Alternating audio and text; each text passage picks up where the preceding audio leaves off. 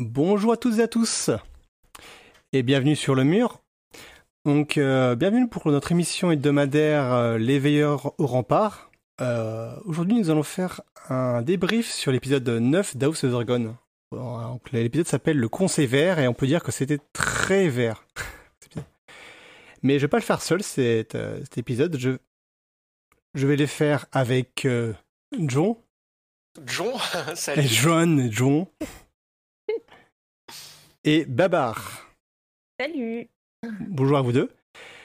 On va commencer, avant de se lancer dans le débrief, on va se commencer par euh, bah, entrer dans la danse en parlant des différents, euh, des différents événements et euh, articles qu'il y a pu avoir sur le, sur le blog. Tout d'abord, comme l'article, bah, comme tous les lundis, on a eu l'épisode de, de résumé de, de House of Dragon, euh, épisode 9. Je me rappelle plus, c'est qui qui a écrit déjà l'épisode euh, L'épisode, le- l'article? Euh, bah, C'est Schrödinger. C'est Schrödinger, oui, c'est ça. Ok. Ouais. On a eu un peu plus tôt, euh, dans la semaine, des mises à jour. Donc, quelle était cette mise à jour? Ouais, bah il y a eu euh, mise à jour du. Alors apparemment, euh, Shao, on bouge pas sur le sur la vidéo du. Hmm, Ah, mon Oui, côté, c'est ah, mon côté, c'est bon. Bah ça y est, on- j'ai Ok, parfait, alors. reboucle. J'ai vu On passer Parfait, parfait, de- c'est bon. Donc euh, oui, on a on a mis à jour le l'article sur euh, les prophéties euh, d'Elena et euh, Mhm. bon, sans sans spoiler, il y a des chances qu'il soit remis à jour euh, cette semaine, je pense. Mhm. Puis il y a également le générique, je crois, non? Ouais, il y a le, bah, le générique qui a changé un petit peu euh, au début de, de cet épisode, justement. Et bah, on le remet à jour avec, euh, pour une fois, euh, enfin c'est la première fois qu'on a un focus justement sur la lignée des verts. Hein, ça tombe bien, c'est thématique. Alors, dans... comme tous les vendredis, on a eu aussi le- l'article Et dans les livres, alors, sur l'épisode 8. Mm. Donc, donc, on a où euh, t'es listé. Je vous laisse, je vous invite à aller sur le blog et à le lire. On a été listé tout ce qui est, bah, qu'est-ce que, qu'est-ce, quelles sont les différences entre euh, la série et euh, Fire and Blood? Je te laisse. Après, ouais, après on a eu euh, un magnifique article avec plein de belles belles images. Euh, donc c'est Babar qui nous a fait ça, qui a été nous chercher toutes les images en arrière-plan de toutes ces peintures érotiques qu'on voit depuis le, le début de, de la saison, pour nous expliquer un peu qu'est-ce que ça fait là et quel est le, le sens narratif en fait de, de ça. Une euh, petite euh, théorie, alors qui a un peu totalement été mise à mal par, euh, par cet épisode-là, mais il y avait des éléments, des indices qui pouvaient faire penser que le roi Viserys avait été empoisonné, et donc là on essaye de voir bah, quels sont les éléments justement qui avaient pu faire penser à ça, et, et comment est-ce que ça a été mis en scène. voilà. Vous pouvez aller lire, c'est sympathique. Et puis, bah, comme tous les, comme tous les dimanches, euh, Eridan a mis à jour euh, son racluromètre. Donc, je rappelle que le racluromètre, c'est euh, un comptage de points fake avec une très très très très grande objectivité de, sa, de la part des 100% objectif. 5% objectif de la, part- d'Eridan pour, bah, pour dire qui est le plus, euh, du terme, euh, hmm, non, je vais pas dire un gros mot, mais méchant de personne de, par rapport à l'épisode. Et donc, les points sont comptabilisés au, à chaque épisode et sont euh, additionnés pour, euh, pour à la fin, la semaine prochaine, après l'épisode 10, avoir une sorte de compte total. Voilà. Et, et, euh, il faut envoyer plein de petits messages d'amour aussi à Eridan pour Oui. qu'il nous fasse un racluromètre, mais pour les personnages secondaires. Hein, parce que pour l'instant, on n'a que les personnages tête d'affiche, mais on a par exemple pas Laris. Donc si vous voulez savoir combien de points gagne Laris, il faut envoyer des messages d'amour à, à Eridan. Voilà, Et si vous voulez mon avis, je pense qu'il va monter haut. on verra. Euh, ensuite, on a eu bah, le Bingot euh, réactualisé, euh, bah, comme chaque épisode, on réactualise euh, le Bingot. Donc euh, voilà, il en, il en manque plus qu'un. Il y aura Voilà, une j'ai- Dernier. Si, si vous avez des, des idées, je suis aussi preneuse. Voilà. et, euh, et autre actualité, alors là, euh, très chers amis, il va falloir suivre nos réseaux sociaux, en particulier Facebook et Twitter, parce que la garde de nuit en fait était invitée euh, dans la ville de Cáceres en Espagne, qui est un des lieux de tournage de House of the Dragon, qui est en fait le lieu de tournage qui, sert pour Port-Réal. Et donc on y a été invité. Il y aura plein d'activités qu'on va essayer de, documenter euh, pendant le week-end, hein, c'est ce week-end-là, euh, avec des photos, avec des panels. Euh, on est invité avec d'autres internationaux. Il y a Elio, hein, enfin Elio Garcia, qui est le, le, des co-auteurs de George Martin sur sur plusieurs livres à côté, on va avoir euh, des Italiens, des, des Espagnols forcément, euh, euh, des Anglais, etc., etc. Donc voilà, suivez les réseaux sociaux et puis on essaiera de faire un article aussi de de débrief de, de tout ce joli périple dans ces jolis décors. Eh bien, après tout, toute cette revue des articles que, on- qui ont pu être écrits dans la semaine, on va commencer par, bah, par l'opinion de, de chacun. Bon, honneur, honneur aux dames. Babar. Ouais, euh, alors du coup, c'est un épisode que j'ai euh, plutôt bien aimé. Euh, disons que c'est. Enfin, j'ai pas décroché de, de l'épisode, j'étais contente de le voir le lundi matin avec mon café juste avant d'aller en cours. Voilà. Il m'a bien pris sur, sur l'ensemble de l'épisode. J'ai notamment. Ce que j'ai bien aimé, c'est la musique de Ramin Djawadi, où là, j'ai trouvé que enfin, ça. Enfin, ça on, l'avait quoi la, musique c'est vrai que jusqu'à présent euh, j'avais pas été particulièrement marquée par un morceau euh, ou un autre il y avait certaines compositions qui étaient sympathiques euh, mais ça m'avait jamais vraiment embarqué dans le dans l'épisode et là avec ce, thème ce thème un petit peu lourd et, et, lent qui va avec plusieurs voix qui, arrivent au fur et à mesure euh, j'ai trouvé vraiment qu'il se dénotait. Il revient au piano, hein, euh, particulièrement, et on sait que ses compositions au piano, euh, pour Game of Thrones en particulier, sont, euh, sont assez sympathiques. Bon, tout ce qui est acteur, incroyable, disons, même pour les personnages secondaires, enfin, c'est, on en reparlera hein, sur les acteurs, mais c'est assez incroyable. Après, bon, j'ai quand même trouvé qu'il y avait certaines facilités d'écriture vraiment dommageables. Euh, surtout, plus on y réfléchit, plus euh, bah oui, elles sont dommageables et euh, on espère que bah, c'était que pour cet épisode. John? Oui, alors moi, euh, donc moi déjà pour dire, euh, j'aime beaucoup beaucoup la série euh, depuis le début. Euh, je trouvais globalement chaque épisode euh, incroyable. À chaque semaine, j'étais genre mais cet épisode était encore incroyable, etc.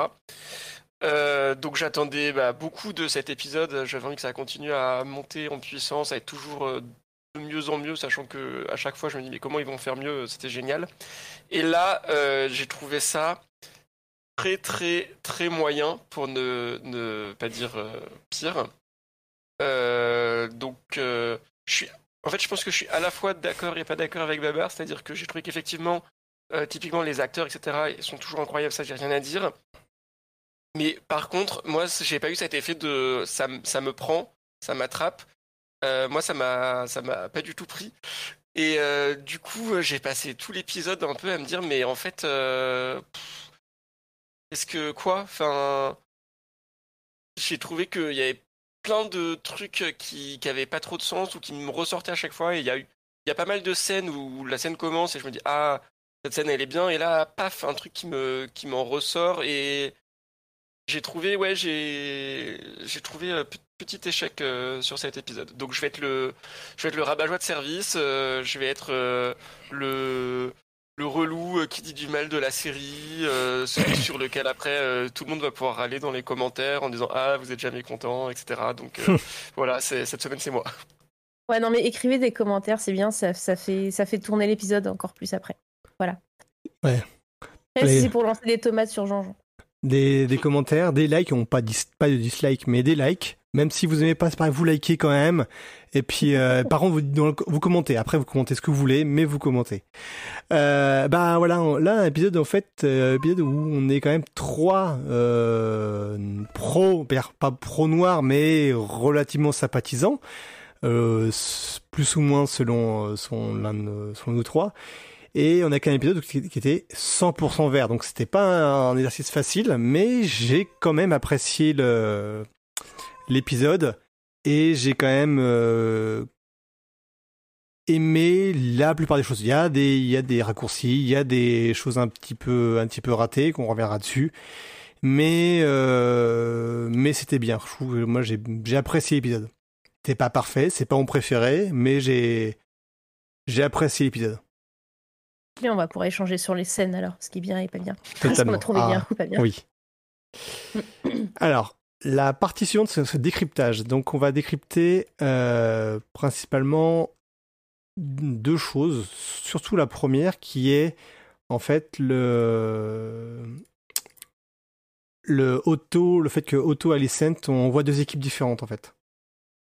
Oui, en gros, il faut qu'on décrypte ça parce que euh, au visionnage, je pense que.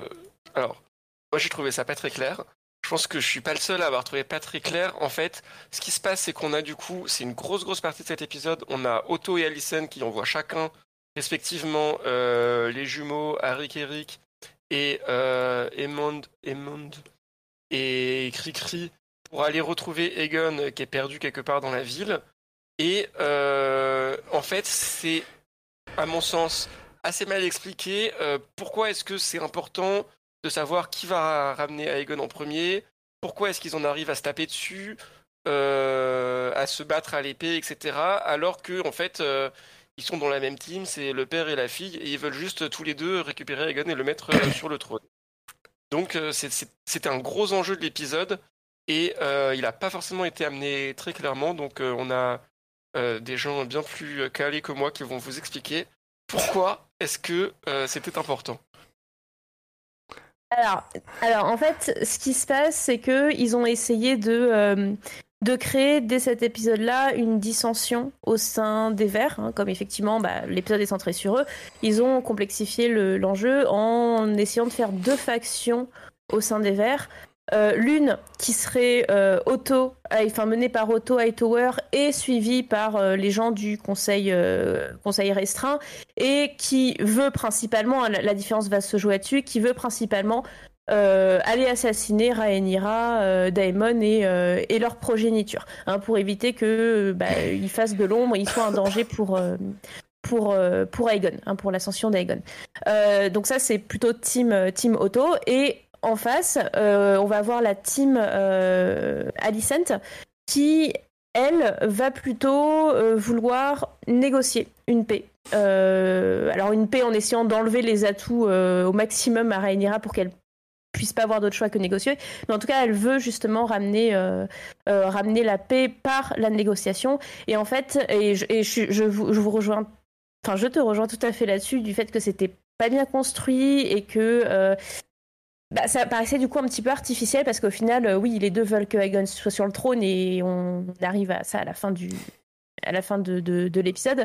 Euh, mais ça, ça se joue là-dessus et, euh, et donc du coup, bah, Otto va s'appuyer sur les frères, les jumeaux Eric et Arik, sachant que Eric hein, est le bouclier lige de, du prince Aegon, c'est-à-dire le chevalier qui va beaucoup plus le, suivre, alors que Alicent va elle se retourner vers son bouclier lige qui est Kristen Cole et euh, accompagné de, euh, de Aemon. Et en fait, s'ils se battent du coup euh, à la sortie du, du septuaire, c'est pour savoir qui est le premier, euh, enfin le, le, premier à, à mettre la main sur Aegon, ce qui fait que Aegon est présenté comme quelqu'un d'un peu influençable, ce qui fait que si c'est Alicent qui met la main en premier sur Aegon, ce qui va être le cas, elle va lui susurrer à l'oreille que euh, il faut qu'elle permette des conditions favorables euh, pour une reddition de Rhaenyra et non pas qu'il donne son accord à un assassinat de, de Rhaenyra. Je sais pas si je suis très clair là-dessus, euh, si ça met un peu de... Bah, en gros, l'idée... Enfin, ah, excuse-moi, tu voulais réagir, Chao? Non, non, je, pour moi, j'ai juste dire que pour moi, c'est très clair. Bah, moi, je trouve que l'idée est claire, mais c'est vrai que là où, là où je trouve que c'est un peu dommage, c'est qu'en fait, euh, ah, moi, je trouve pas ça très crédible de se dire, ah oui... Euh, euh, Aegon, euh, vraiment, c'est le premier qui lui parle, qui va pouvoir euh, oui, forcer en fait, à soit assassiner Rhaenyra, soit la protéger. Enfin, j'ai trouvé ça pas du tout crédible. Donc, en fait, que ça soit Aegon l'enjeu, en fait, on comprend bien. Je trouve qu'on comprend très bien que Alicent et Otto, ils ont pas le même plan. dans, en tout cas, ils ont pas la même envie de. Dans l'exécution du plan, ils ont pas le, bah, le même plan. C'est-à-dire que Otto, il veut se débarrasser de Rhaenyra, Daemon, les enfants, tout le monde. Alicent, elle veut pas. Ça, c'est assez clair dans l'épisode. En fait, là où je trouve que c'est pas clair et pas forcément pertinent, c'est faire, faire retomber tout ça sur celui qui va parler à Aegon en premier. D'accord. Bah, Mais tu sais ce que ça aurait dû être l'enjeu? Ce que ça aurait dû être, c'est l'enjeu, ça aurait été le discours que Aegon va, euh, porter lors de son couronnement. En fait, pour essayer de, jouer sur ces questions de temporalité, à savoir que si c'est Otto qui attrape euh, Aegon en premier, et eh ben dans le discours de couronnement qui, a lieu le, lendemain, et eh bien ce discours il déclare Rhaenyra traîtresse tu vois. Alors que si c'est Alicent qui lui met la main dessus, comme c'est le cas, et eh ben, euh, il, son discours euh, aurait été de, euh, de, par exemple, dire oui, si ma sœur me reconnaît, je serai miséricordieux, etc., etc. Je pense qu'ils auraient dû essayer de tourner un truc autour de, on va faire un discours, la question est quelle sera la teneur du discours Tu sais, pour essayer de faire un truc un peu public et avec un enjeu, avec un timing serré. Je mm. pense que voilà, ça aurait peut-être été plus mieux construit là-dessus, quoi. Mm. Après, le, discours du couronnement, c'était quelque chose qu'on reverra un petit peu là, un petit peu plus tard quand on parlera. Bah, il n'y en a pas eu du coup. voilà. enfin, pas vraiment. Hein, oui, c'est pour ça. Au début, mais. Mais euh, et le, deuxième point aussi sur cette euh, confrontation entre euh, entre Eric et Arik, je sais pas si vous avez bien vu lequel avait décidé du coup de de se détacher d'Aegon et lequel était resté loyal à Aegon J'ai pas réussi à, voilà, j'ai pas réussi à, les différencier moi, j'avoue. Et Jean-Jean? Bah, moi, pour moi, euh, c'est Eric, donc celui qui est le bouclier lige d'Aegon, qui reste avec Aegon, et Arik qui, au fur et à mesure du truc, découvre que bah, Aegon, c'est pas vraiment une personne qu'il a envie de soutenir et qui décide de se barrer et après d'aller aider Rhaenys. Mm. Ouais, mais en fait, c'est l'inverse. en fait, c'est l'inverse. C'est l'inverse. En fait, c'est euh, c'est Eric qui, euh, lui, euh, est le bouclier donc d'Aegon, qui a vu absolument tous ses vices et qui est en mode, bah, en fait, enfin, il fait de la merde, ce gamin, je ne veux pas faire ça. Et qui, qui justement laisse son frère Arik, Arik qui lui dit, non, mais de toute façon, on a juré un serment, on va pas y toucher voilà, c'est donc c'est Eric qui se barre et Arik qui reste. Voilà. Faut dire ça ça serait un mauvais roi donc euh, bah non je faut donc faut que j'aille prévenir euh, ma la reine enfin la reine mm. Rhaenyra. Mm, mm. Donc voilà, je sais pas ce que sur le chat ils en pensent. Euh. Il y en a qui disent que ça avait été assez clair sur le front, la confrontation, l'autre pas trop. Enfin, Ouais, alors je suis d'accord que c'était pas forcément bah, très bien amené là-dessus. Et moi, c'est vrai qu'au premier visionnage, j'étais, j'ai beaucoup aimé l'idée de d'enfin détacher Alicent euh, de son père, de, les faire s'affronter justement dans un un peu dans un duel. Euh, alors l'enjeu reste relationnel parce que l'enjeu c'est Rhaenyra ça survit pas, mais un petit peu politique euh, et en essayant de, voir chacun bouger des pions. J'ai bien aimé l'idée j'ai trouvé que c'était pas forcément mené jusqu'au bout. Je réagis à un commentaire de Yoda qui dit un Viserys bis. Enfin, et Aegon, comme on le voit actuellement en tant que prince, il va quand même beaucoup plus loin que Viserys. Viserys avait quand même beaucoup de, défauts. Mais là, on, là, il, là, quand même, ça ne promet pas d'être un. Ah, d'accord, ok. Je crois, que tu, parlais de, de, comme euh, Aegon comme étant futur roi. Ok, d'accord. Donc je, comprends mieux. Je comprends mieux. Donc là, ce que Yoda a dit, voilà, la phrase Viserys bis, et en fait, non, il a parlé d'Eric et pas de et pas d'Aegon. Autre chose à rajouter? Euh, bah, ça dépend après, est-ce qu'on on en profite pour parler de cette scène et de pourquoi elle était pas très bien ou est-ce que euh, c'est oh. bon, on en a dit assez, non, Je, crois qu'on va en parler un tout petit peu plus tard de la... ah. en reparle en moment mif Voilà. Euh. Ouais, je pense, je pense que oui. J'attendrai alors. Voilà. Au décryptage, il y a également, on va faire ça assez rapidement, je pense, ces parties-là, sur le fait que bah il y a des servantes d'Alicent euh, servantes euh, personnelles qui sont des espions de la, du ver blanc, donc euh, du Miseria. Ouais, alors ça c'est surtout en fait, c'est surtout que le l'épisode clarifie un élément qui n'était pas forcément très clair sur les épisodes d'avant. C'est que on se demandait sur les, alors sur l'épisode, c'est juste d'avant, je crois. On voyait Talia, donc la, servante de Alicent, qui rencontrait le, le ver blanc, et on savait pas du tout si Talia faisait ça de son propre chef ou si elle était missionnée par Alicent pour aller euh, récupérer des informations auprès de Missaria ou quoi que ce soit. Bon, là, l'épisode est clair. Euh, Talia agit de son propre euh, chef et vend des informations à Missaria. Et Missaria, elle, elle a son propre business. bon, ça fait plusieurs fois qu'on voit qu'elle deal avec, avec Otto parce que je pense qu'il paye bien.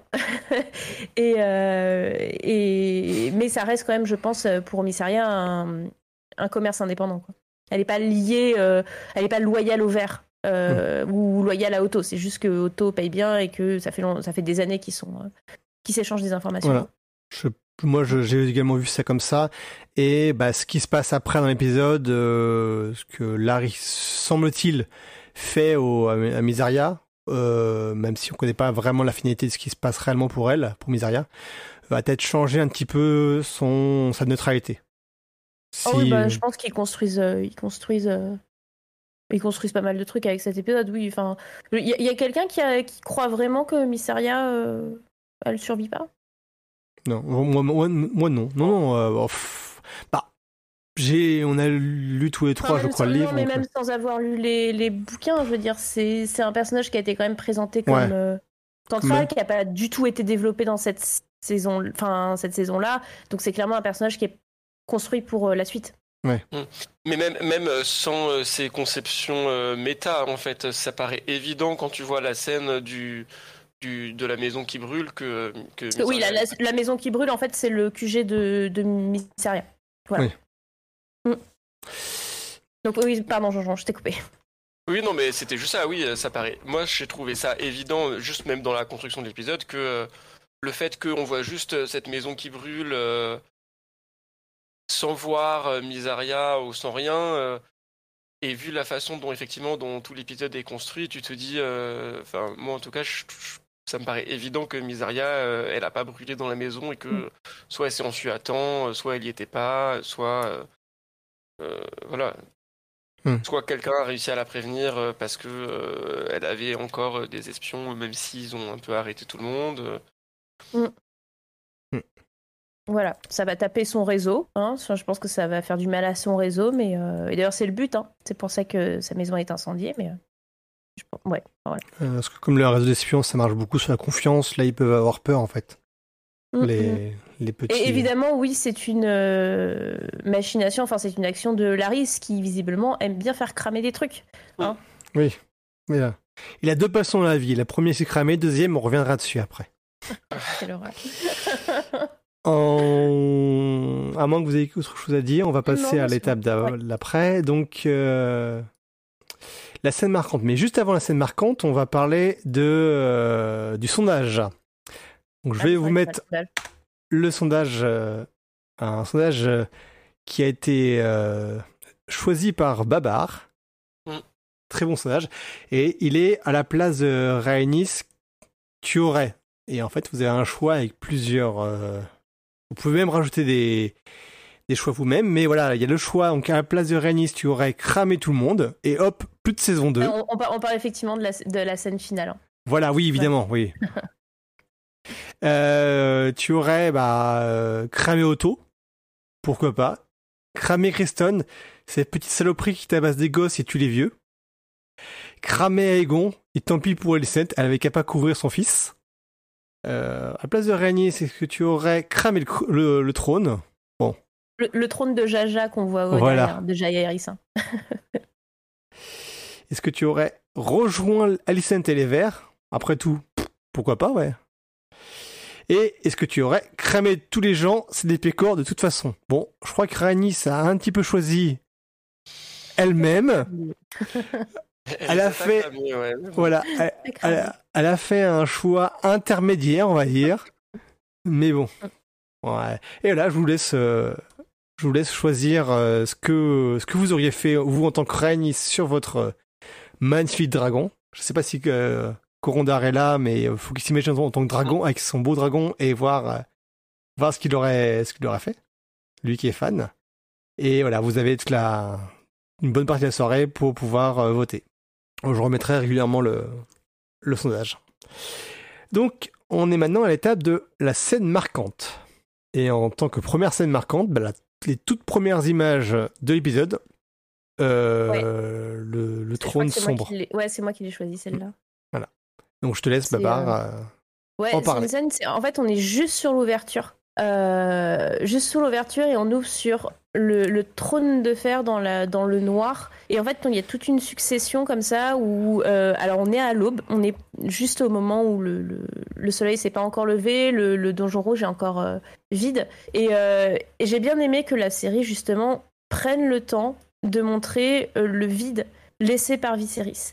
Vide à la fois dans l'histoire, bah, parce que ça y est, c'est la fin d'une époque et le début, bah, ça va être le début de la danse. hein. Et, euh, mais aussi le vide pour le spectateur, parce que après cette incroyable prestation de Paddy Considine la semaine dernière, qui bah, euh, franchement a absolument bluffé tout le monde et a vraiment marqué tout le monde, euh, j'ai bien aimé qu'il voilà, qu'il nous laisse le temps de nous remettre dedans en montrant voilà, c'est vide, c'est triste. Euh, en plus, c'est en plusieurs temps parce qu'au début c'est tout noir. Ensuite, on commence à voir les, flammes, enfin les, torches euh, sur le mur qui sont là. C'est accompagné par la musique douce, mais, en même temps assez lourde de, au piano de, Ramin Djawadi.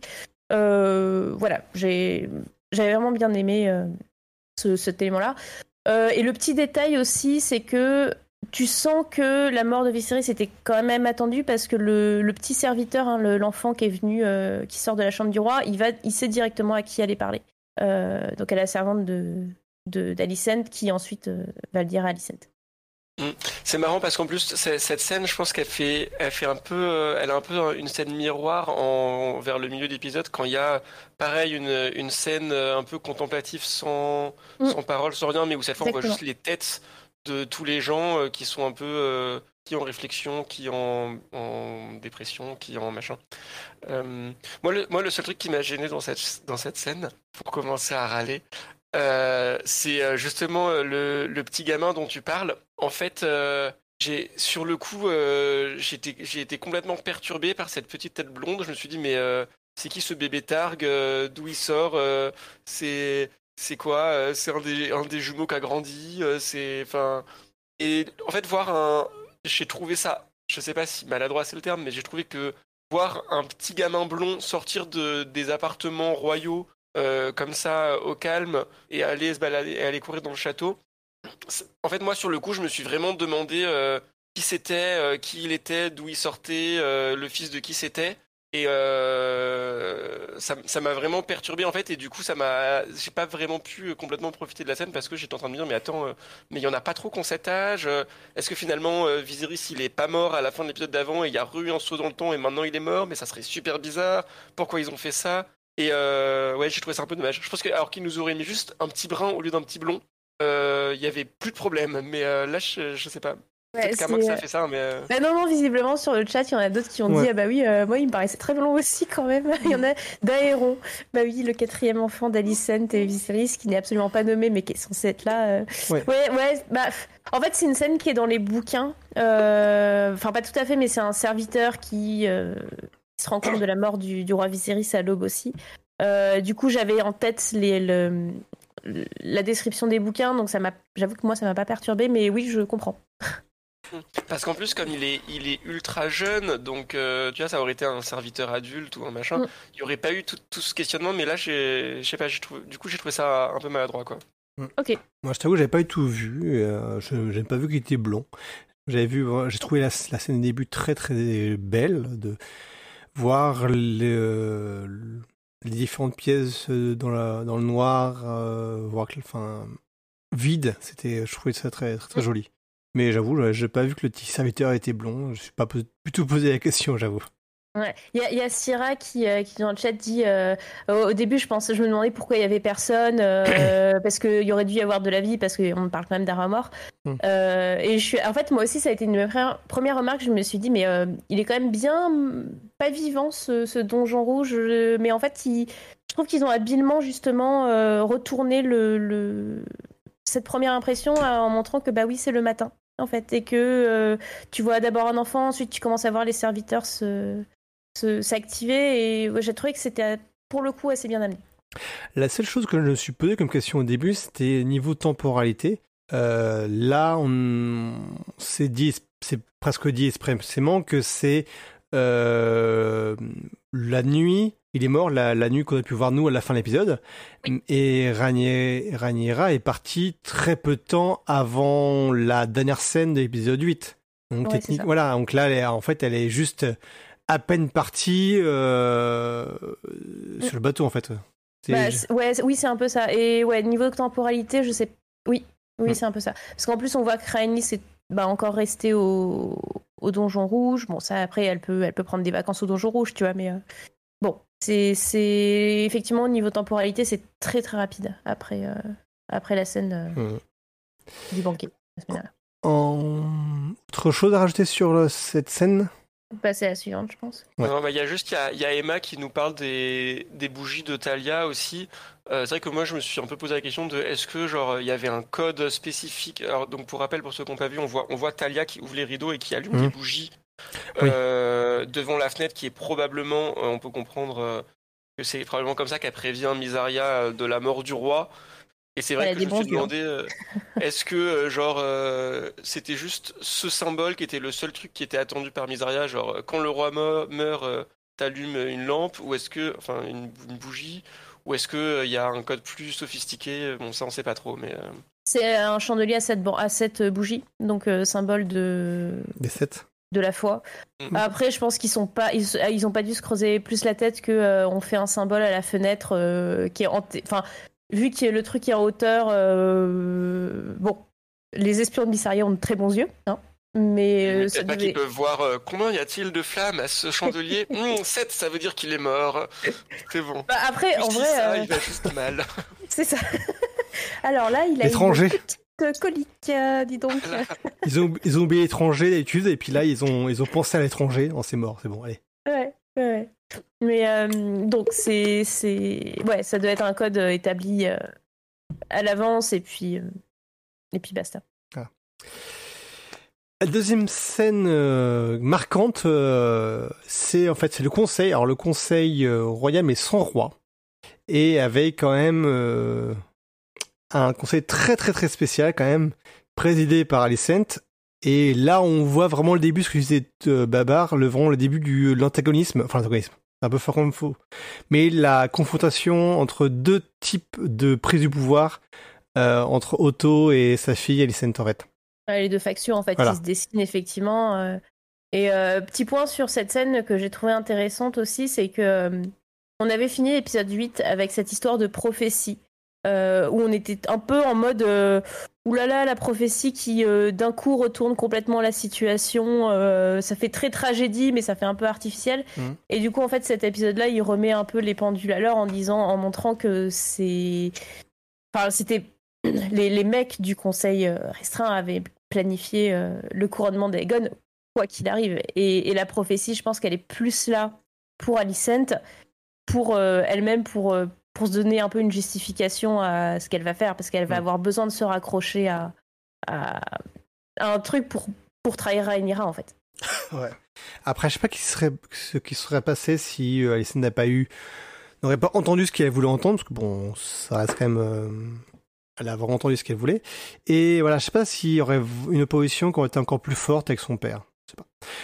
Pour revenir sur conseil, euh, on a quand même un, conseil où, euh, et je, voulais voir comment ils avaient traité la, la, mort de, de Liman, des essaims. Et, et j'ai pas été déçu. J'avoue, quand j'ai vu euh, Cole se mettre derrière, derrière le, le pauvre homme, je dis, ouais, j'attends le couteau, le couteau. Ah non, ah non, c'est pas le couteau, c'est un coup, de, un coup de boule sur la table. j'avoue que moi c'est une scène mif mouf la mort de Liman Ouais. donc euh, peut-être que j'en parlerai à ce moment-là ou Ah non, on peut parler maintenant là on parle de cette scène là autant euh, on parle maintenant ouais ok euh, Allons-y. Ouais, j'ai trouvé euh, parce qu'en fait dans les bouquins, euh, on n'a pas la même version de sa mort, euh, Liman. Il y a trois versions différentes qui qui se contredisent. Soit il a été descendu au cachot, soit il a été enfin tranché, enfin soit il a eu la gorge tranchée, soit il a été balancé depuis la fenêtre.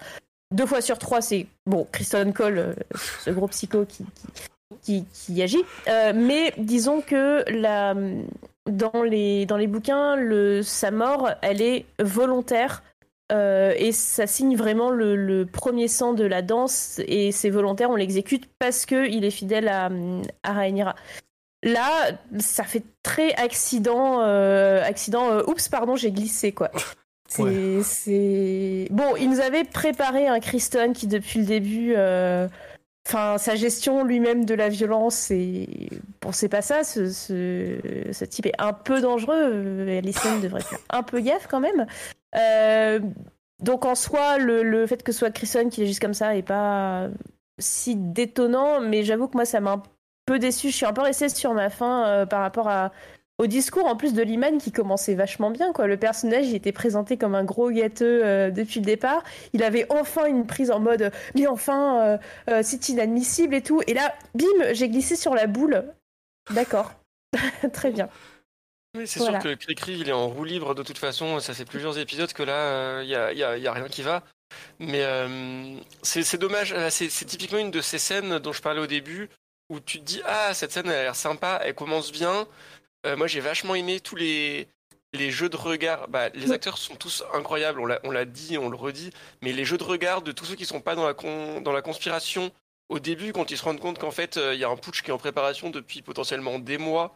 Donc, tu as Alicent, Liman et euh, Harold Westerlin, le, le, Lord Commandant, qui ont tous des regards genre attends qu'est-ce qui se passe? Ils sont en train de faire ce que j'ai l'impression qu'ils sont en train de faire ils sont en train de dire ce que j'ai l'impression qu'ils sont en train de dire qui est très bien joué euh, t'as l'autre euh, nouveau, je sais même pas qui c'est, euh, tu, nous diras Babar, mais qui est, est, presque aussi insupportable que Lannister. Alors lequel, lequel? Parce que il y a Tylan de Lannister qui est au bout là?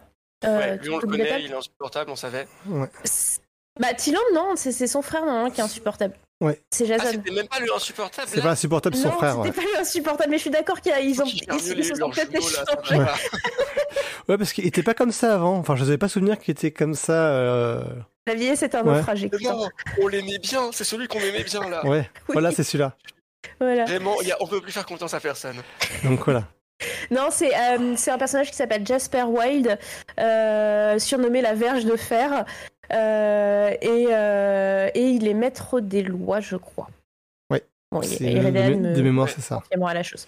Ouais, parce que là, alors, et du coup, voilà. Donc en fait, du coup, on a tout ce début qui est, qui est intéressant. Après, on a genre euh, le début de ce, ce, ce, désaccord entre Alicent et Otto.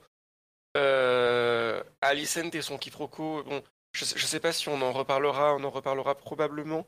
Euh, donc, euh, je vais pas m'étendre dessus tout de suite, mais euh, donc bref, tout ça c'est vachement bien. Et puis là, t'as euh, Cricri qui dit euh, Oh, rassois-toi et qui lui casse la tête. Là, genre, mais what the fuck, quoi. Et euh, il en a rien à foutre. En plus, il est même pas genre euh, Oh mince C'est genre euh, Oh, t'as dit, du mal. Et, il en a tellement rien à foutre qu'après, il, il, il, veut se battre contre son Lord Commandant, quand même. Ah ouais, c'était ouf, quoi. C'était ouf. Ouais, puis aucun problème, ça gêne personne. T'as Lord Commandant qui se même pas respecté. Il y a, y a, mais un problème de conséquences sur les choses, quoi. Et t'as à la limite, t'as as Alicent qui est. Alors, j'ai dit beaucoup de mal d'Alicent la dernière fois, je vais dire beaucoup de mal d'Alicent cette fois. Vraiment, j'avais pas prévu parce que normalement je la déteste. Mais là, incroyable. Et, euh, et, donc Alicent qui, qui a l'air mais tellement blasé qu'il regarde, qui lui fait non mais il m'a pas insulté en fait. Calme-toi, vas-y, rassois-toi là, va te coucher. Franchement, c'est bon quoi. Et eh, Toutou, on se calme, Toutou, à la niche. Elle est tellement saoulée. ouais, totalement. Il y, avait euh, Diogène dans le chat qui, qui parlait des, euh, espèces de boules là euh, en mode fusil de Tchekhov. Depuis l'épisode 1, moi je me dis que ces boules, elles vont justement préparer la mort de Liman. Mais je pensais pas du tout à ça. En fait, pour moi, dans, enfin, dans ma tête, les, alors les boules, elles sont censées marquer officiellement la présence de la personne au conseil restreint. Et moi, je m'étais vraiment euh, mise dans l'idée euh, de, euh, en fait, ce conseil vert, il va commencer. En fait, tout le monde aura les boules retirées Et, et ce sera pas un conseil officiel, mais un conseil un peu officieux en mode complot, etc. Et d'ailleurs, la scène commence comme ça, parce que il faut attendre que, euh, que le plan, que le complot pour mettre Aegon sur le pouvoir débute pour que euh, Otto euh, mette sa boule dans son, dans son assiette. Euh, Donc en fait pour que officiellement ce conseil euh, commence et je, vraiment je me suis douté que c'est cette boule elle elle servirait vraiment à pile pour le moment de la mort humaine je pensais pas qu'il allait se la prendre dans le crâne tu vois c'est ça me- enfin, en plus ça paraît assez improbable mais bon voilà voilà Oh, on va passer bah, à la scène d'après. mais je suis d'accord que, ceci dit, je suis d'accord que le, le reste du conseil euh, était sympathique. En plus, il y a Hmm. plein de petits clins d'œil au, euh, au bouquin parce que quand, euh, quand ils disent qu'il faut remplacer euh, deux capitaines de, du guet qui sont encore fidèles à, à Daemon, etc., ça c'est vraiment tiré des livres. Euh, bon, il y a d'autres choses qui sont dans le conseil des livres qui sont pas là, mais euh, bon, c'est pas, pas plus mal qu'ils les aient adaptés.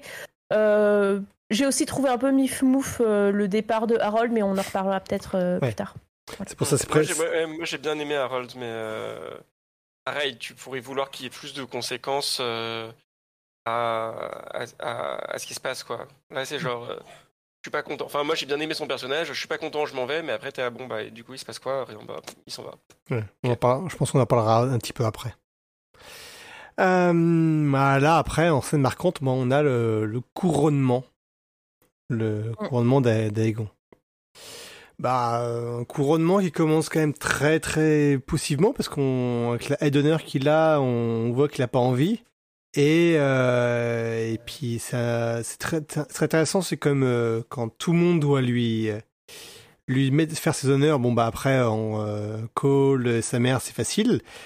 Euh, sa propre femme ne le regarde jamais, détourne toujours le regard et fait un geste très, enfin très, très léger pour lui donner, remettre ses hommages.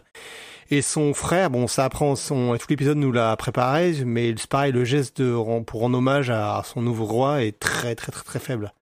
Donc, mais par contre, Aegon, lui, il vit sa meilleure vie en découvrant que malgré les plaisirs qu'il avait euh, peu recommandables qu'il avait avant avec le bas peuple, le bas, le bas peuple, il est très content de le retrouver quand il euh, l'honore euh, pour son couronnement. Bah, moi, moi, je, je pense que bon, avec la scène d'ouverture, je crois que c'est vraiment la scène que j'ai préférée, celle de couronnement. Je la trouve assez, enfin vraiment très poignante et euh, effectivement sur le chat on parle de la musique, etc. Et je suis d'accord, la musique est très prenante. Enfin, regardez cette euh, cette euh, cette image là qui apparaît sur le sur l'écran on a vraiment une photographie, mais incroyable avec une imagerie. Enfin, l'acteur il emplit l'écran quoi, et, et il est il est aux couleurs donc que effectivement Egon portera pendant la danse, c'est-à-dire le noir et l'or et la couleur or qui euh, avec la couronne d'Aegon portée sur euh, sur son crâne euh, qui reprend en plus l'imagerie avec laquelle on représente souvent les empereurs romains dans les dans les fictions fa- je, je cale un petit peu d'antiquité dans ce dans ce Twitch ça Évi- évidemment, évidemment. Mais, mais c'est vrai que tu reprends vraiment cette imagerie de, de grandeur, d'empereur devant, devant la foule qui l'acclame. Et, euh, et ouais, entre, entre bah, tous ces éléments-là combinés, euh, j'ai bien aimé. La haie d'honneur, euh, la haie d'honneur, j'ai bien aimé sa symbolique au départ, euh, où une fois qu'il passe, tu vois, les, les gardes baissent les épées. Et, euh, et ça fait, alors c'est effectivement une haie d'honneur, mais il y a un petit peu le, le, le message derrière de il n'y a pas de retour possible. Hein. Et donc là, on y va. C'est comme ça, on y va. Donc un peu une- un côté inéluctable.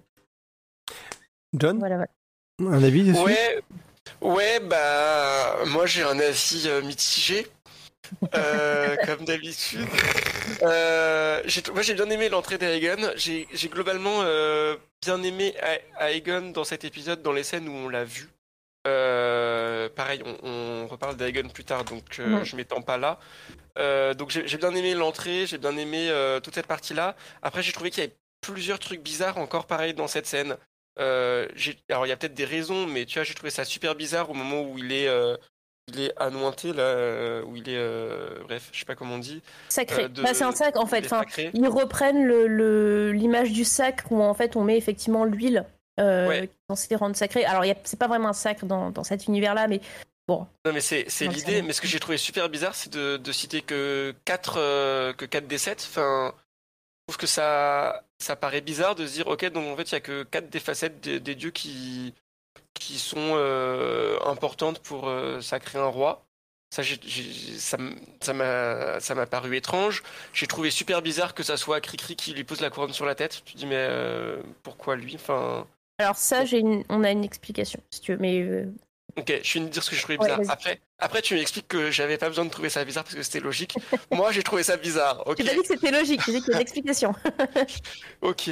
Et j'ai trouvé euh, super bizarre aussi, enfin bizarre dans le sens, euh, ouais, bizarre, que euh, y ait Laris sur l'estrade au plus près de la famille royale. Genre en fait, t'as as, euh, Elena, Aemond, et ensuite t'as Laris. Et ensuite t'as le conseil restreint. Et en fait, tu dis, mais lui, il est censé être, euh, ok, il est important, c'est l'homme de l'ombre, machin, je sais pas quoi. Qu'est-ce qu'il fout sur l'estrade euh, juste à côté du frère du roi, quoi Du coup, euh, pour, euh, pour Cricri, Cricri, en fait, c'est parce qu'il il est devenu Lord Commandant, entre-temps. Euh, Et alors, dans les bouquins, c'est aussi lui qui couronne Aegon. Euh, c'est quelque chose qu'on n'a pas, on n'a pas a priori d'autres attestations que ce soit un Lord Commandant qui couronne un roi. Euh, mais là, on est beaucoup plus, je pense, dans l'idée de, euh, de construire euh, Kristen Cole dans euh, le faiseur de roi, hein, qui est un, oui, qui est Une son surnom figure dans le historique. livre. qui est- oui, et puis qui est même une figure historique, etc. Je suis d'accord que ça, se- ça. En fait, dans les bouquins, c'est mieux amené parce que dans les bouquins, Aegon écoute beaucoup Kristen. Euh, Kristen est Lord Commandant depuis des années. Aegon est bah, assez proche de lui, il l'écoute beaucoup puisque c'est en fait c'est c'est euh, Kristen Cole qui convainc Aegon de prendre la couronne, euh, enfin de, de devenir roi parce qu'au départ il voulait pas. Euh, et du coup, ça, le fait que ce soit Kristen qui le couronne se comprend là. C'est un peu plus artificiel dans, Bah oui, là ça dans fait la série. ça Voilà. super artificiel, ça fait vraiment euh, mis au forceps. Ah, il faut que ça soit Kristen qui mette la couronne parce que c'est Kristen le faiseur de roi. Mm. Mais il y a aucun moment où euh, ça, ça, enfin moi je trouve, il y a moment où ça paraît logique d'après les attributions du Lord Commandant. Alors déjà les attributions du Lord Commandant, on n'a pas toujours tout compris parce que euh, un coup euh, c'est lui qui annonce les gens qui arrivent, un coup, euh, il- enfin il, bon il a jamais l'air de servir à grand chose, mais il y a ça, ça paraît pas logique dans cet univers-là, je trouve, que ce soit lui plutôt que le septon qui mette la couronne sur le roi alors qu'il y a le septon à côté. Ou la main du roi, euh, pourquoi pas à la limite, tu vois. Mais La, la main, ouais, aurait, aurait été effectivement plus logique. Après, le septon, c'est peut-être parce que euh, le septon qu'on voit là, c'est pas le grand septon. Parce que le grand septon, il est à Villevieille et qu'ils ont du coup pas le temps de le faire venir. Le septon qu'on voit d'ailleurs, c'est Septon Eustace. Hein, c'est euh, alors ça va parler que à ceux qui ont lu fait 100 et qui sont des gros nerds, mais c'est un des trois, euh, une des trois sources de la danse des dragons qu'on qu'on a. Donc c'est Septon Eustace, voilà. Euh, mais je suis d'accord avec toi que dans le dans ce qu'ils ont construit dans la série, ça aurait été plus logique que ce soit Otto. Tu vois. Je pense qu'ils essayent de, de mettre au chausse-pied euh, là effectivement Kristen, euh, Kristen Cole. Euh, bon, on va dire que ouais, c'est pas, ça aurait pu être mieux, un peu mieux amené. Et, euh, et quant à Laris, euh, alors Laris, c'est vrai que c'est bizarre qu'il soit là parce qu'en fait, euh, alors je sais plus, les gens peut-être que dans le chat nous diront, est-ce qu'il y a les autres membres du conseil restreint sur l'estrade ou pas. Il y a le- Oui. les autres membres du conseil restreint, mais ils sont plus loin. Ils sont plus loin, euh, d'accord. En fait, Laris, il est Lord Confesseur. Laris, il est Lord Confesseur. Euh, Oui, on c'est le son voit- on le titre voit jamais au conseil restreint. Enfin, Non, c'est ça, c'est- oui, ça, il est pas au conseil C'est restreint. pas aussi. conseil. Ouais, il est pas au Donc, conseil. euh, tu le vois jamais au conseil restreint, donc euh, il n'est pas introduit comme quelqu'un du conseil Mm. restreint. Il est introduit effectivement. Ils disent Lord Confesseur à un moment dans une autre scène un peu moyenne. euh, ils, ils disent le terme pour la première fois de la série, je pense. Euh, Lord Confesseur. Euh, il est responsable des espions euh, de machin, mais Ah. euh, on le voit jamais dans un. En tout cas, on le voit jamais sur le même plan que le conseil restreint. On le voit jamais dans un rôle public important.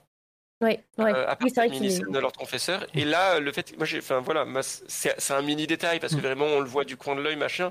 Mais c'est vrai que quand je le vois, genre juste, euh, t'as, t'as Elena, Aemon, Laris. Je dis, mais attends, il y a, enfin, je sais pas. Je- Bref, voilà. Ah, Eri- Eridan fait noter que les gens qui sont mis en avant sur l'estrade, c'est ceux qui font partie de l'équipe gagnante, donc de l'équipe d'Alicent. Et euh, voilà, qui a, dû, qui a dû vouloir euh, pousser pour mettre euh, ses partisans euh, devant. Bon, ça peut éventuellement se comprendre, même si. bon. Bon, ouais, aussi parce que c'est les personnages qui sont les, les plus euh, les plus remarquables, ouais. Mais Mm. après, ouais, il y a une logique diégétique, c'est possible. Voilà. Et puis bon bah la couronne, la couronne vous l'aurez remarqué peut-être, c'est la couronne qui est présente sur le générique, sur le tout premier plot hein, qui Mm. s'ouvre, qui est le plot d'Aegon. Et en fait c'est la couronne d'Aegon.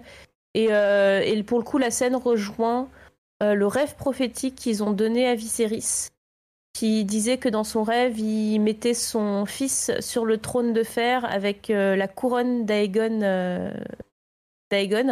Euh, et que à ce moment-là, les épées euh, s'entrechoquaient et les dragons rugissaient. Euh, bon, on verra le dragon rugir derrière. Et, mais voilà, et, et je trouvais intéressant parce qu'en fait, c'est Alicent qui demande que Aegon soit couronné avec la couronne d'Aegon, trop de Aegon dans cette famille.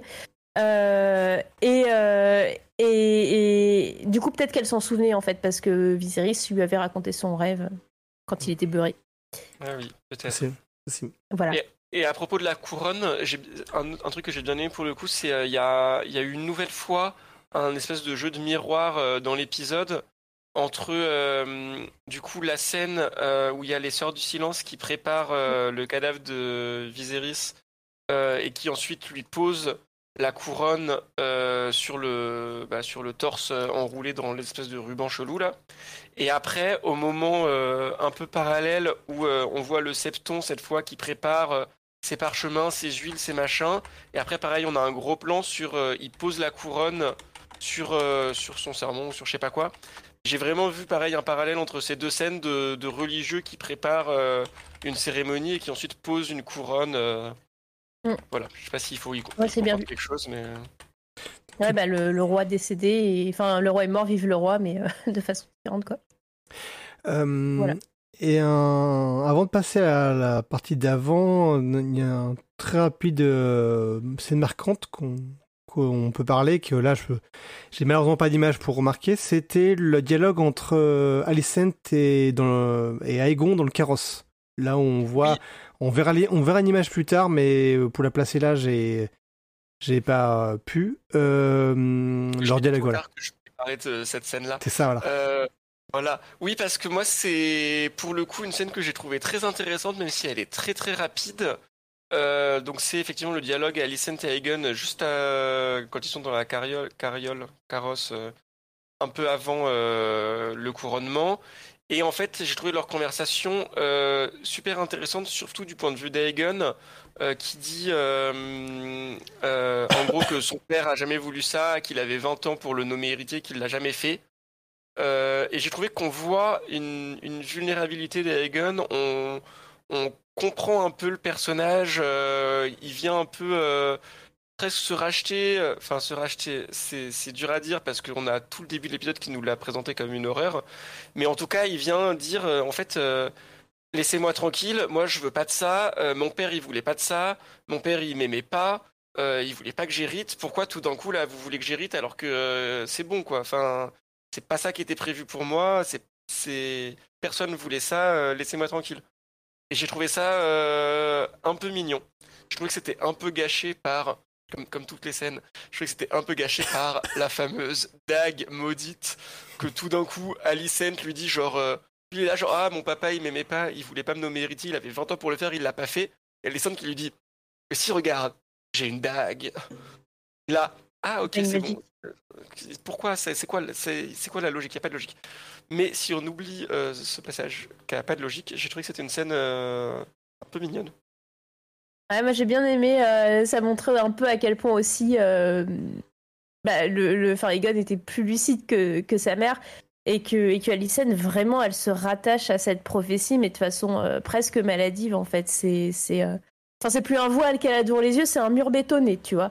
C'est c'est je ne veux pas voir. Oh, regardez, il a dit qu'il y a une prophétie, c'est bon, c'est bon. Alors que tout le monde lui dit autour d'elle mais enfin meuf quoi. Enfin oui, il, il avait 20 ans pour faire ça, il a jamais ne serait-ce en privé ou en public, voulu déshériter Rhaenyra et. Enfin voilà. Il y a un petit côté Cassandre en fait. Il y a un petit côté Cassandre dans le sens où euh, elle, dit la, vérité, mais elle dit sa vérité, parce qu'évidemment nous, en tant que spectateurs, on sait que c'est pas vrai, mais elle, elle le pense réellement. Et euh, ça arrange une partie des, des gens qu'elle le disent comme ça, mais personne la croit. Otto, encore, encore à la fin de l'épisode, euh, croit, je pense qu'il croit réellement qu'elle mitonne. Mais, mais ça arrange qu'elle, qu'elle donc, bah, il la laisse croire ce qu'elle veut. Mais euh, ouais, cassant dans le sens où tout le monde euh, a dit la vérité, sa vérité, mais personne la croit. On va passer à, aux scènes Mif Mouf. Donc là, il y en a Ah. pas mal. Il y en a pas mal. On en a déjà fait quelques-unes du coup. Ouais, donc on va pouvoir passer assez rapidement. euh, parce que là, on est en- dans l'heure d'épisode. On a à peu près 1h04. Donc, au niveau des scènes Mif Mouf, on a. Alors, celle-là, on l'a pas fait parce qu'on on voulait garder de côté. Parce que j'ai dit que Larry avait deux passions brûler des choses. Sa deuxième, c'est qu'il a un fétiche sur les pieds. On comprend d'où vient son fétiche parce qu'il est, il est, il est boiteux. On a pu voir à plusieurs reprises, euh, la première fois qu'on l'a vu, je pense, être la scène de chasse qu'il a, qu'il a un gros problème pour euh, à son Ouais, pied, il a un pied beau en fait. Il a- il a un pied beau. totalement. Voilà, Larry, pied beau. Et bah, il a développé euh, on s- un fétiche sur les pieds et sur les pieds d'Alicent. Et qu'elle est- il molnait la vision euh, des pieds d'Alicent pour donner ces informations. Donc là, c'est move je- quand même. Enfin, moi déjà, alors, ça avait été soulevé euh, sur le forum par Rida, mais on, enfin, on est un peu plusieurs à avoir pointé ça. C'est que déjà, je trouve que euh, ça fait une représentation du handicap Mhm. Ultra stéréotypée Ouais. euh, et franchement assez malvenue, quoi. Parce que, euh, alors, il n'est pas question ici de dire que les personnages handicapés ne peuvent pas être des personnages mauvais, glauques ou quoi que ce soit, mais c'est en fait que simplement, et pour le coup, la série en plus insiste lourdement dessus, c'est qu'elle lie son handicap à un fétichisme présenté comme dégueu. Voilà, Mm, mm. c'est clairement ça, hein, parce que à la limite, euh, enfin tu peux être fétichiste des pieds sans que ce soit dégueu d'ailleurs hein, au passage. Mais euh, mais en fait c'est et je trouve que ce lien est fait déjà et je trouve vraiment malvenu. Surtout que alors pour le coup et attention je vais dire du bien de la, la série, euh, il prenait pas trop goût, mais euh, pour le coup la série avait euh, plutôt bien géré ces personnages avec un handicap. Ils n'étaient pas tous positifs ou tout négatifs ou quoi que ce soit. Mais ils avaient un, tout à fait un bon rôle, une place, une certaine importance. Euh, et, là, je trouve que bah, c'était lui donner un, ouais, une caractéristique dont on n'avait pas besoin. Enfin, le type, il respire déjà le, le, le, côté malsain et le côté hyper glauque, mais depuis qu'on. Depuis la scène de l'épisode 5, là où il parle à Alicent en tripotant une fleur, euh, tu, te sens déjà sale rien qu'en pensant à cette scène. Euh, bah, je trouve que c'est c'est une scène qui était un- dans le too much, quoi, dans le trop euh, visuellement choquant pour être choquant. Et ça apporte pas grand chose de plus. Alors, enfin, il y aura peut-être si un truc, mais je vais peut-être vous, enfin, vous laisser un peu développer et arrêter de monopoliser la parole, mais euh, voilà. Qu'est-ce que t'en penses, toi, John? Bah, moi, je suis d'accord pour dire que, de toute façon, Laris, c'est une catastrophe, ce personnage. Euh, et que c'était vraiment inutile, en fait. Effectivement, on nous l'a présenté déjà comme un mec super creepy, super gênant, euh, super dérangeant. On avait, à mon avis, pas besoin de rajouter euh, ce truc gros sabot, genre, ah, regardez, haha, il est dégueu, il aime les pieds. J'ai trouvé que c'était presque gamin en fait comme scène et pas du tout au niveau de de ce qu'on a d'habitude. Et en plus, j'ai trouvé ça super dommage parce que ça détourne l'attention du fait que déjà Alicent, encore une fois, joue extrêmement bien la meuf blasée. Sa- tête au moment où elle, où elle est chez elle, elle pense qu'elle va pouvoir se reposer et là elle entend Laris et elle a une tête genre ah j'en peux plus de lui, j'en peux plus de eux, j'en peux plus de rien. Euh, Et après, euh, ça détourne aussi euh, vaguement l'attention du dialogue, même si le dialogue, euh, j'ai pas trouvé ça euh, passionnant. Il a genre, oh, oh, oh, Talia, c'est une espionne, aïe, aïe, aïe, aïe, aïe. On le savait pas. C'est ça, super. Euh, donc après voilà. Après le seul intérêt que ça peut avoir pour moi, c'est peut-être ça que tu voulais dire Babar, je sais pas, mais c'est euh, encore une fois sur la caractérisation d'Alicent, sur euh, Alicent jusqu'où elle est prête à aller pour euh, avoir ce qu'elle veut, et on voit qu'au fur et à mesure euh, ça avance, parce que là c'est assez clair que c'est pas la première fois qu'elle fait ça, c'est pas la Mm. première fois que c'est comme ça qu'elle le paye slash remercie pour euh, les services qu'il lui rend. Euh, Enfin, clairement, il a rien besoin de dire, et c'est ce qu'elle doit faire. euh, elle regarde ailleurs, euh, comme ça, euh, voilà, tout va bien.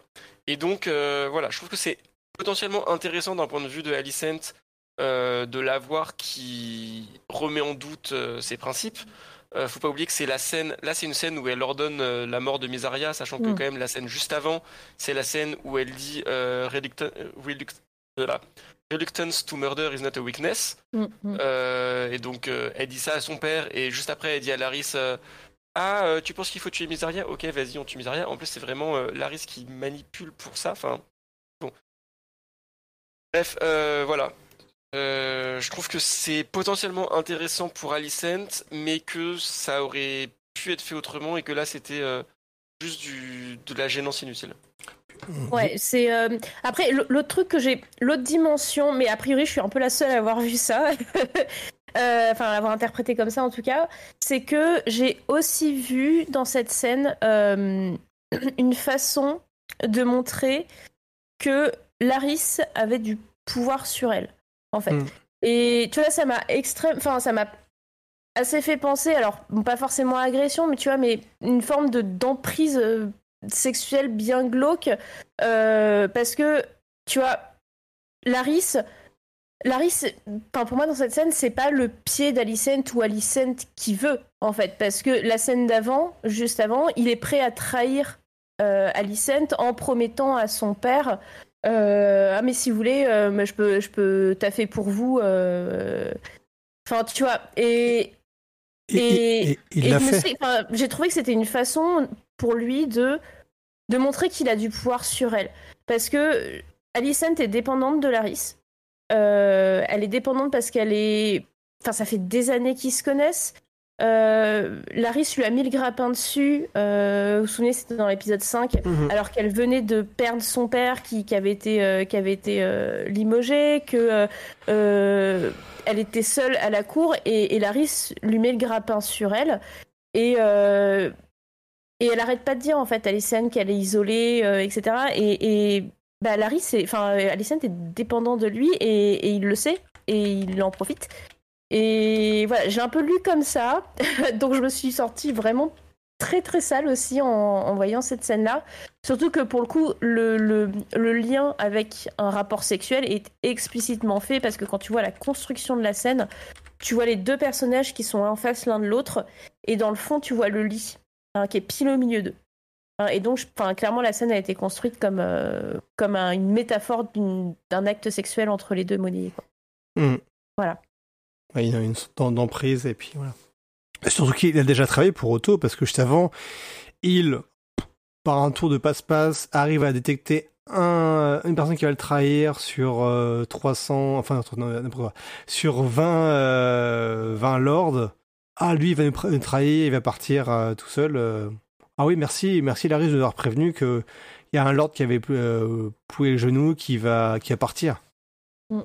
Bah, pff, voilà, une, tu peux le voir tout seul et puis bon. euh, Mais- t'es pas très discret hein. franchement pire pire Ouais, pire, pire discrétion du monde quoi Je suis d'accord. Euh, ce bon n'importe quoi pour revenir sur Laris, actuellement dans la série, et son, il est, euh, il est confesseur du roi, enfin dans le sens, euh, il s'occupe de la prison et de la torture. Il n'est pas chuchoteur. Il n'y a pas de titre chuchoteur pour, pour le moment. Il a Alors, juste le titre euh, de confesseur du roi. Euh, pas dans la série. Euh, pas dans la série. Dans les bouquins, je crois qu'il Mm, est il est maître déjà, ouais. du shooter, mais je crois qu'on est, on est justement dans une période où le, le, le poste en lui-même est en cours de création. Enfin, il Mm. n'existait pas vraiment avant et, et voilà. Mm. il a pas je je suis pas sûr qu'il ait le titre officiel mais en tout cas il en il en exerce Ah oui, par contre, là, il en a totalement le. ouais. Il le, fait, oui. D'accord. Voilà. Il y a Exclarmonde deux fois qui excuse-moi tu voulais dire autre Non, chose? non, vas-y, vas-y. Enfin, alors, peut-être juste pour finir, il y a Emma qui, dans le chat, dit euh, pour reprendre une réplique de Missaria, Alicent n'a que le pouvoir que les hommes consentent à lui donner. Et effectivement, bah, je trouve que cette scène, elle illustre pas mal ça. Et du coup, dans le chat, après, on a Exclamande deux fois, parce qu'on parle des hommes et d'Alicent, qui nous demande euh, comment on interprète, euh, quand elle parle à Kristen, de, des sentiments qu'il a pour elle. On reviendra, que, je sais pas si vous voyez cette scène. on reviendra dessus, je pense, mais oui. On Euh, en reparle un autre moment. ouais, je en reparle. à en parler. Ok. On, on en reparle alors du coup. Et puis, Ouais, clairement, alors. si jamais on l'oublie, tu, tu, tu hurles dans le chat. Et juste, toujours sur Escarmonde, euh, elle semble voir que Alicent euh, se caresse euh, à la fin, voilà, juste où on voit l'image, c'est-à-dire, euh, bon, pour euh, Laris euh, et on voit qu'il fait quelque chose, voilà. Et non, euh, euh Esclarmonde le, le voit, Alicent également participer de ce côté, mais non, enfin moi personnellement je l'ai pas vu prendre Ah du ouais, non, plaisir. elle est non. dégoûtée, en Elle est fait. dégoûtée, ouais. Enfin, pour moi, elle est vraiment dégoûtée. Elle fait ça, mais euh, c'est pour ça, euh, il- la question du consentement, il est quand même. euh, Enfin, c'est un consentement auquel elle est, Hmm. elle est un peu dégoûtée, tu vois. Enfin, c'est. Non, non, enfin, moi, je l'ai vraiment lu. Elle, elle détourne le regard. Alors, effectivement, ça reprend une côté de. Elle se voile la face et elle renie Ouais. un peu ses principes moraux. Ça, je suis d'accord. Mais il y a aussi le côté de. de j'ai Enfin, ça me dégoûte, quoi. Tu vois, je veux pas voir ça, je veux pas supporter ça. Donc voilà. Euh, alors on va passer très rapidement sur euh, bah, la, la mort du Liman, parce qu'on a déjà beaucoup On- parlé. Ouais, on Voilà. l'a fait, donc euh, je pense pas que Voilà. pas On en parle. dessus. Euh, en, alors, en scène Mif Mouf, on n'est pas to- tous d'accord sur ça, en tout cas pas moi, mais euh, il y a la- l'arrivée de, de Rhaenys. Bah, tu veux dire d'abord pourquoi tu trouves ça pas mif-mouf ou Bon, tu veux qu'on dise hmm, pourquoi, non, euh, ouais, non, non. J'argumenterai après. J'argumenterai après. Bah alors, euh, moi je peux dire pourquoi c'était mif-mouf si vous voulez. Vas-y, si tu voulais, euh, mais. Vas-y, je, je- je rajouterai, je compléterai Ah, si j'ai d'autres trucs à dire. Ouais. Euh, bah moi j'ai trouvé que c'était nul en fait, plus que mif-mouf. Euh, j'ai trouvé que ça avait euh, encore une fois une scène qui est là genre euh, pour faire euh, pour faire waouh, pour faire genre oh regardez euh, un beau dragon, euh, Corondar va être content, euh, oh regardez elle est badass machin. Alors moi faut savoir que j'ai de plus en plus de mal avec le personnage de Rhaenys. Donc euh, mais on en il me semble qu'on en reparle aussi après donc je vais me concentrer sur cette scène. Mais cette scène en fait je trouve que juste elle a pas de sens. C'est-à-dire que en fait Rhaenys son objectif tel qu'on nous l'a présenté c'est euh, un s'enfuir du donjon rouge où elle est prisonnière par ses ennemis. Euh, et deux, elle veut pas se barrer sans son dragon. Ce qu'on comprend, là, c'est des objectifs logiques. Donc, euh, déjà, elle a euh, une chatte de, de ouf qui est que toute, toute cette scène euh, absurde de son évasion où euh, elle sort, il fait nuit, ah, tout d'un coup, il fait jour, ah, tout d'un coup, il y a des gardes partout qui tapent sur les gens, mais en fait, c'est pour les emmener euh, Mm. euh, au. Comment on dit en français? À Fausse Dragon. Ouais, faudra. Euh, pour le couronnement. Donc déjà, tout ça, moi j'ai trouvé ça euh, très très euh, suite de coïncidences, mais passons. Donc, oh, elle est au bon endroit, parfait, elle va pouvoir aller récupérer son dragon. Ok. Euh, elle accède au dragon sans se faire arrêter. Pourquoi pas Je me dis, ok, bon, il y a peut-être pas besoin de mettre des gardes à, à l'entrée des dragons, parce qu'après tout, qui va aller voler un dragon sans se faire bouffer? Personne. Hein, Aemond, éventuellement, mais bon, euh, on va dire qu'il a le droit. Ok, mais une fois qu'elle est euh, dans la tanière des dragons, elle est avec son dragon, elle peut se barrer quand elle veut, euh, elle est en sécurité. Bah, en fait, elle peut juste attendre. Peut juste dire, bah là, ils font leur truc, de toute façon. mon but, c'est pas de l'empêcher, vu que clairement, son but, c'est pas d'empêcher le couronnement, vu qu'elle n'empêche pas le couronnement. Donc bah j'attends et puis quand tout le monde se sera barré, de toute façon vraisemblablement personne ne me recherche, ce qui est encore un truc qui moi m'interroge parce qu'ils ont genre une de leurs euh, meilleures otages qui a disparu mais ils s'en foutent. Ça a pas l'air de les traumatiser, ils auraient pu faire en sorte de la forcer à être sur scène pour le couronnement, ça verrait un symbole etc. Là non, euh, elle a disparu, on s'en fout. Bref. Euh, donc elle attend là, tranquille, elle est au chaud, elle est avec Meleis, euh, et puis bah quand la voie sera libre, elle se barre. Tout va bien. Là, non, elle se dit je vais détruire l'endroit, déjà, des dommages matériels euh, inutiles. Pourquoi? Enfin, il y a vraisemblablement un moyen de sortir des dragons sans casser Mhm. le sol. Suis d'accord. Ils cassent pas le sol à chaque fois. Euh, je vais tuer tout le monde, toute cette foule dans laquelle j'étais il y a 5 minutes. Euh, là, bah, en fait, j'en ai plus rien à foutre, c'est juste des figurants, donc je vais tous les écraser. Enfin, j'ai trouvé que ça avait pas de sens. Et je trouvais, en plus, j'ai trouvé que ça faisait très euh, scène de la, la scène obligée des, des films de Marvel ou des séries Marvel où t'as le reveal du costume, où t'as souvent euh, quand t'es dans des dans des films ou des séries euh, de super-héros qui sont adaptés de comics et où t'as toute une partie de la fanbase qui connaît l'armure ou le costume Mm. ou le machin et qu'on attend genre le dernier épisode ou le machin pour avoir la scène qui a jamais de sens logique scénaristique, mais où c'est la scène où le bah, c'est le truc où au Grand Rex, euh, au Grand Rex, tu vas faire ouh comme ça, tu vois. Ouais, c'est ça, genre ouais le costume. Donc là, elle débarque sur son dragon avec euh, son son costume de dragonnier qui est très stylé par ailleurs, mais mais juste voilà, ça n'avait, j'ai trouvé que ça n'avait aucun sens. Bah, pour, euh, pour compléter euh, ce que tu dis, surtout que tu as parlé du fait qu'elle pouvait attendre, effectivement, cachée, euh, planquée auprès de sa, dragonne pour la fin du couronnement. Il y a une autre solution aussi. On a vu dans l'épisode 1 que les, les... il y avait d'autres entrées, en fait, puisque dans l'épisode 1, tu as Rhaenyra qui atterrit, tu sais, qui, qui... Puis Syrax est ensuite rangé par une, une espèce de grotte, pas du tout pas l'entrée principale.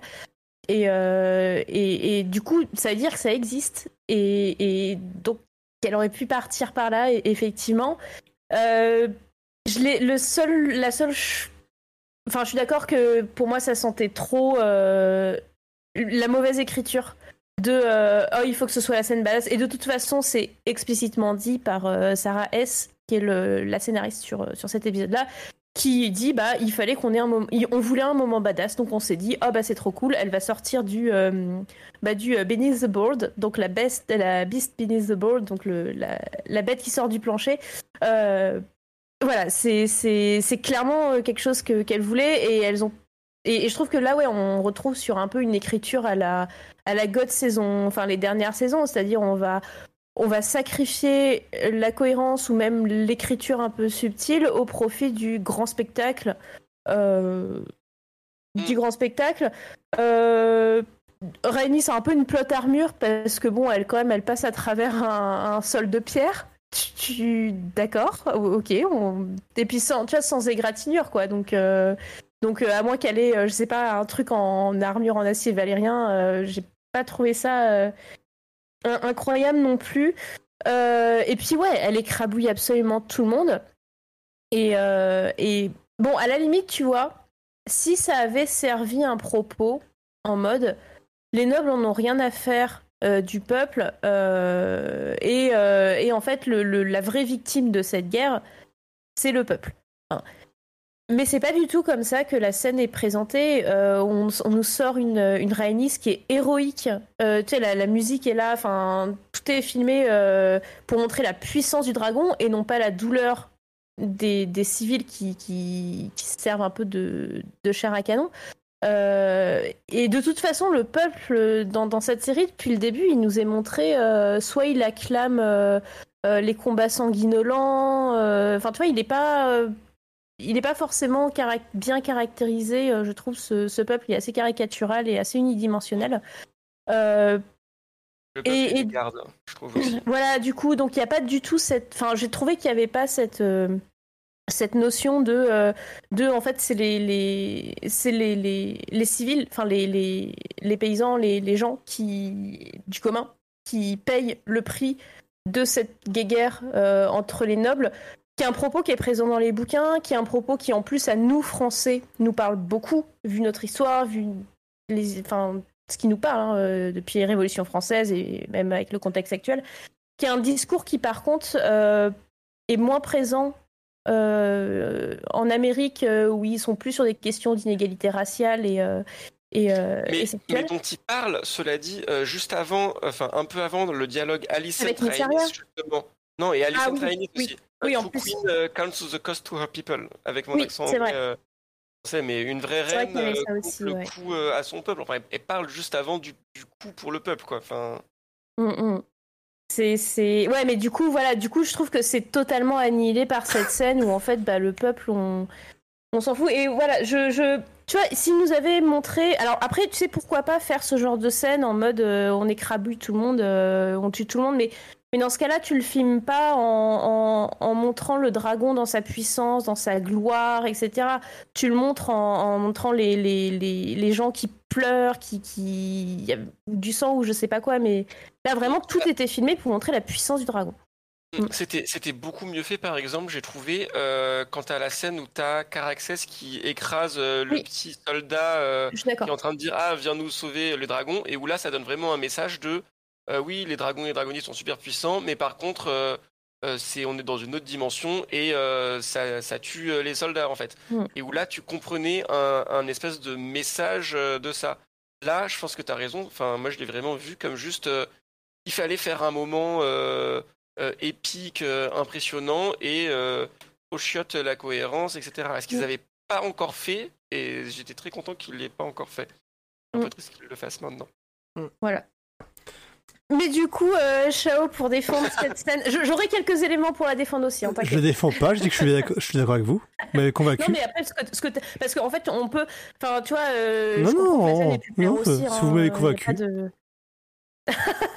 bon, alors, du coup, je vais la défendre aussi. Enfin, alors, il y a. En fait, il y a, il y a certains éléments où, euh, où j'ai aimé l'idée en général de. euh, tu vois, t'as les verts qui font leur triomphe, euh, qui habillent leurs prétendants avec tous les attributs des rois Targ. Donc, il a feu noir, l'épée, il a l'épée du conquérant. Derrière, il y a le trône de Jaehaerys qu'on voit dans le tout premier épisode. Euh, on est dans Fausse Dragon, on est censé être là la gloire des, des Targaryens. Et, et- et d'un coup, t'as un dragon, un vrai dragon cette fois-ci, qui vient rappeler ce que c'est que d'avoir la bombe nucléaire, clairement. Et, et tu vois, c'est une sensation que. En fait, c'est une sensation de démesure, quoi, clairement. C'est euh, c'est tu peux mettre en place tous les attributs, tous les atours, euh, euh, déployer plein de choses pour, pour, bah, pour en l'occurrence, couronner Aegon. En face, t'as un dragon, c'est fini. Tu vois, c'est juste parce que les scénaristes avaient besoin d'une saison 2 que qu'ils sont encore là, les verts. Et, et j'ai aimé qu'ils nous rappellent justement cette démesure de, enfin, de, de ce que c'est qu'un dragon, en fait. Visuellement, simplement, ouais, parce que ça, c'est un truc que- aussi, mais- Ouais. Et j'avais pas ressenti ça depuis l'épisode 2 où on avait vraiment la confrontation. euh, si vous vous rappelez, on avait l'arrivée de, euh, de Otto face à, à Daemon. Et, euh, et il se menace un petit peu. Et là, d'un coup, t'as les dragons qui arrivent. Et là, tu fais bah ouais, du coup, euh, Otto, euh, au revoir quoi. et le deuxième élément, peut-être que j'ai aimé, c'est que symboliquement, on a un roi euh, dans, ses, dans couleurs noires face à un dragon qui est surnommé la Reine Rouge et dont le design, j'ai trouvé euh, toutes ces, cornes, ça faisait bah, une couronne, euh, j'ai trouvé. Donc voilà, confrontation Reine Rouge, Roi Noir. bon, symbolique, symbolique un peu facile, mais ça peut être sympathique. Voilà. Non. Après, là, tout ce que vous avez dit comme argument, je le, reçois, dans le sens où, oui, enfin, la scène en elle-même est ridicule, euh, et éventuellement le côté, côté badass qui est intéressant, mais il n'y a aucune raison que Régnier sorte pas par d'autres endroits. Il n'y a aucune raison que, alors qu'elle a jamais montré un dégoût envers le peuple, parce que le camp des Verts et le camp des Noirs, à plusieurs moments, ont, ont- n'ont pas montré l'intérêt pour le peuple. Rhaenys, à plusieurs moments, on a quand même l'impression quand même que elle, euh, enfin, elle compte un peu sur le peuple. Enfin, elle voit le peuple comme étant une, une, une quelque chose d'important en fait. Quand on, quand on parle de elle comme reine, elle, euh, on a l'impression qu'elle pense un peu aussi au peuple. Après, c'est une série interprétation de ma part. Mais là, le fait qu'elle arrive comme ça, c'est complètement bête parce que euh, si elle n'a pas choisi, elle n'a pas encore choisi son camp. C'est très bizarre de, de, de s'enfuir de cette façon-là et de dire non, elle pas encore choisi mon camp. Si elle a choisi son camp, c'est d'autant plus bizarre de, de faire ça en sachant que bah, ils vont, le peuple voit quand même euh, une personne du camp euh, adverse qui, euh, quand même, qui a massacré la moitié du, de, du peuple présent, enfin, moitié, allez, une partie du peuple présent, et euh, qu'on n'a rien à faire en fait d'eux. Mm. Donc c'est c'est un très mauvais calcul. Donc dans tous les cas, c'est la scène est, est pas mal, l'image est pas mal, mais euh, mais c'est ridicule. Et mais après après Rhaenys c'est bien meilleur sur une autre scène, une autre scène de discussion avec euh, Alicent. Ça lui fait pas honneur. Voilà. Bon, Alors on- ici, on, on essaye de pas spoiler euh, les développements futurs. Peut-être que cette scène servira pour un autre événement futur, mais je pense qu'elle a pas été pensée comme ça. Malheureusement, ça pourrait être le cas. Alors mais, euh, peut-être qu'ils feront une, ré- une écriture rétroactive. Hein, je veux dire, ils feront appel à cette scène Mhm. en justifiant le. Mais bon, on verra. Voilà. Faut, faut avoir sur les, les visites d'après si on voit le peuple avoir un- un- des réactions particulières par rapport au dragon. Si on les a pas, c'est que ça, c'est que ça n'a pas été écrit pour ça. Tu veux dire quelque chose, John? Non, non, non, euh, c'est bon, j'ai dit tout, tout le mal que j'avais à dire. Alors, autre scène Mif Mouf, on a euh, ce qui était mis, c'était le, le fait que Otto, alors après j'ai quelque chose de rapide à faire, c'est que le fait Otto, il part incognito, mais qu'est-ce qu'il a avec lui? Eh ben sa broche. On a un peu de côté là. Un peu rigolo. Non mais alors déjà, c'est c'est déjà un gros cliché. Alors ça, on peut pas en vouloir à la série parce que tout le monde fait ça. Mais le fait de d'essayer de se balader incognito avec une capuche, en mode euh, vas-y personne me voit, personne me voit, déjà c'est louche. Oui. Alors, après, bon, il y a d'autres personnages qui se baladent avec des capuches dans, dans la série, donc c'est un petit peu noyé. Mhm. Mais ouais, le mec il se balade avec euh, sa broche de main. Tu, tu- tu vois, t'es mais, enfin ça sert à quoi ta capuche? On la voit vachement ta broche quoi. Donc bon, voilà. C'est ridicule. ouais, ouais, d'accord. Euh, scène encore après, on a on a les jeux d'enfants. J'ai- J'aime beaucoup le thème. Je sais pas qui, de- qui de vous a marqué les jeux d'enfants. Euh, voilà les jeux d'enfants qu'on trouve à Culpussier. C'est too much. Ah, moi je trouve ça too much peut-être, mais je trouve intéressant si ça annonce ce qu'on ce qu'on peut penser euh, de, de la suite encore. Et ça montre, bah en fait ça montre juste le fait que Kaigon c'est vraiment un, Bah, que Egon connard. des bâtards partout, Voilà. ça c'est clair, et que c'est un connard. En fait, euh, alors ce, que, ce qui est un peu rigolo avec cette scène, c'est que euh, moi je l'ai aussi trouvé too much. Euh, Il y a plein de réactions aussi qui ont été euh, ouais, du coup, ça fait de Egon un, un méchant caricatural, et c'est vrai. Mm. En relisant le bouquin, euh, on est sur une scène qui est dans le bouquin, en fait. Alors, Mm. euh, alors qui est, c'est une version de Champignon, euh, et tout le monde sait que Champignon, il aime bien en rajouter beaucoup. Mais, euh, mais relisez la version de Champignon, elle est même pire que ce qu'on voit dans les bouquins. Enfin, que ce qu'on voit dans, le, dans la série. Alors, mais voilà, simplement pour rappeler ça. Et j'ai pas vu Fight Club. Voilà. Euh, vous avez le droit de me lâcher. Ouais, c'est c'est hor- c'est assez horrible après ouais. Après ça annonce un petit peu la suite parce qu'on voit un, enfant blond. Euh, Est-ce que c'est fait exprès? Est-ce que c'est pas fait exprès? On verra si si c'est un personnage qui sert ou pas. Mais- Et ça rajoute, c'était intéressant que je me souviens pas et dans le bouquin, ça rajoute une dimension à Miseria. Le, le côté euh, je veux sauver le, le, le peuple. Parce que c'est pour son métier, c'est pour Miseria se bat pour euh, les enfants Ouais, qu'on je- trouve là. Mais bon, Je crois que c'était un poil artificiel et assez. ma- je suis enfin, d'accord. C'est artificiel, Ouais. mais ça rajoute une dimension en plus. Ouais. Ça arrive un peu tard, quoi. C'est Ouais, euh, tout d'un coup, on se dit ah, ça serait bien que ce personnage euh, serve à quelque chose et ait un peu une motivation. Donc on va dire euh, ah oui, euh, si je t'aide, euh, arrête euh, les trucs, euh, les combats d'enfants. Et l'autre oui oui, euh, je vais faire ça, oui c'est ça. C- moi ça m'a pas, ça m'a pas complètement convaincu. Mais il y a, il y a beaucoup de choses qui m'ont pas trop convaincu dans. Franchement tout tout tout le global de cette chasse à Aegon, cette chasse aux œufs, euh, pardon. Euh, je me suis déconcentré tout seul avec mon jeu de mots pourri. Euh, euh, j'ai trouvé qu'il y avait. Est-ce que je peux en profiter pour. Parce que là, on est sur les scènes muf qui sont dans, dans la chasse. Donc, il y a Mhm. quand même.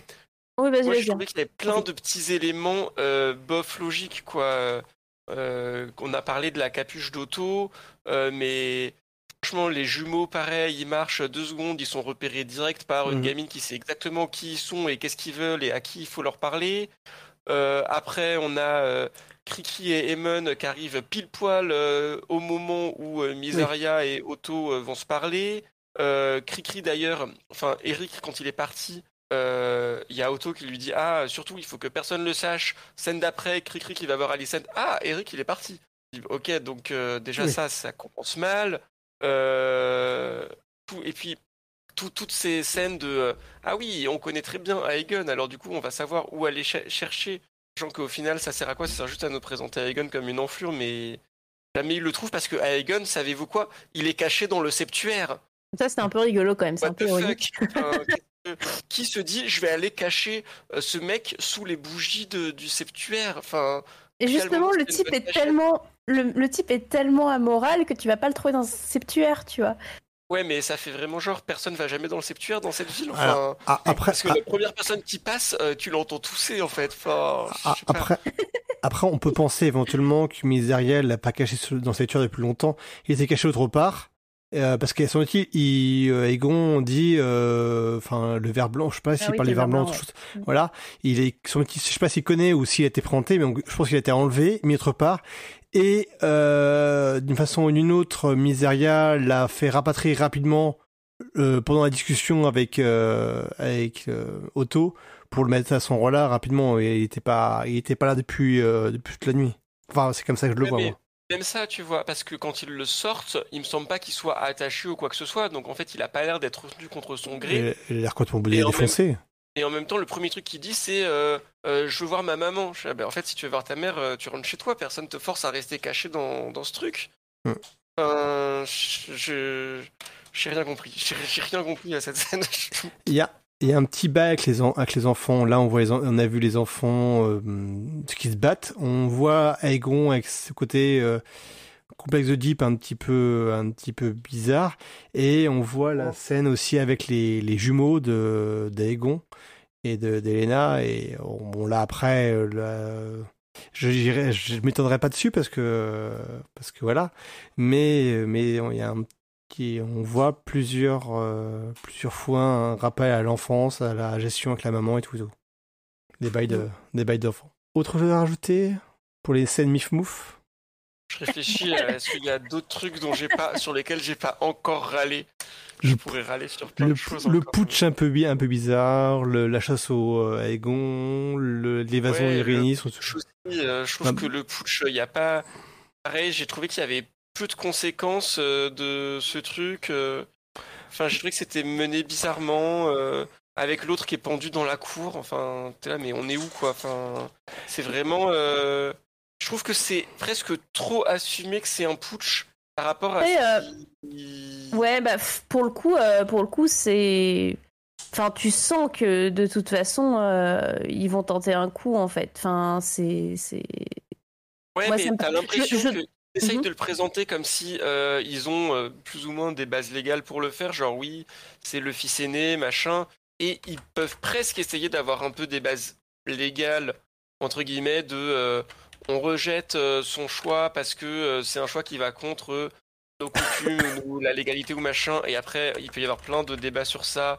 Mm. Et je n'ai aucun doute sur le fait que je pense qu'il y a un, article qui parlera de ça un jour ou qui est sorti, je sais plus.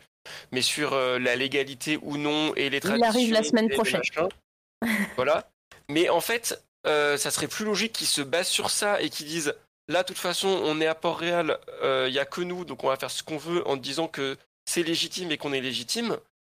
Et euh, si tu veux faire ça, tu peux pas en parallèle euh, pendre le premier mec qui est pas d'accord avec toi et le laisser exposer pendu dans la cour. À la limite, quitte à le tuer, euh, pourquoi pas si vraiment t'y tiens, bah tu le caches. Tu dis ah oui bah il s'est enfui pour prévenir Rhaenyra. Oh non zut alors et puis bim le cadavre caché quelque part mmh. quoi. Enfin.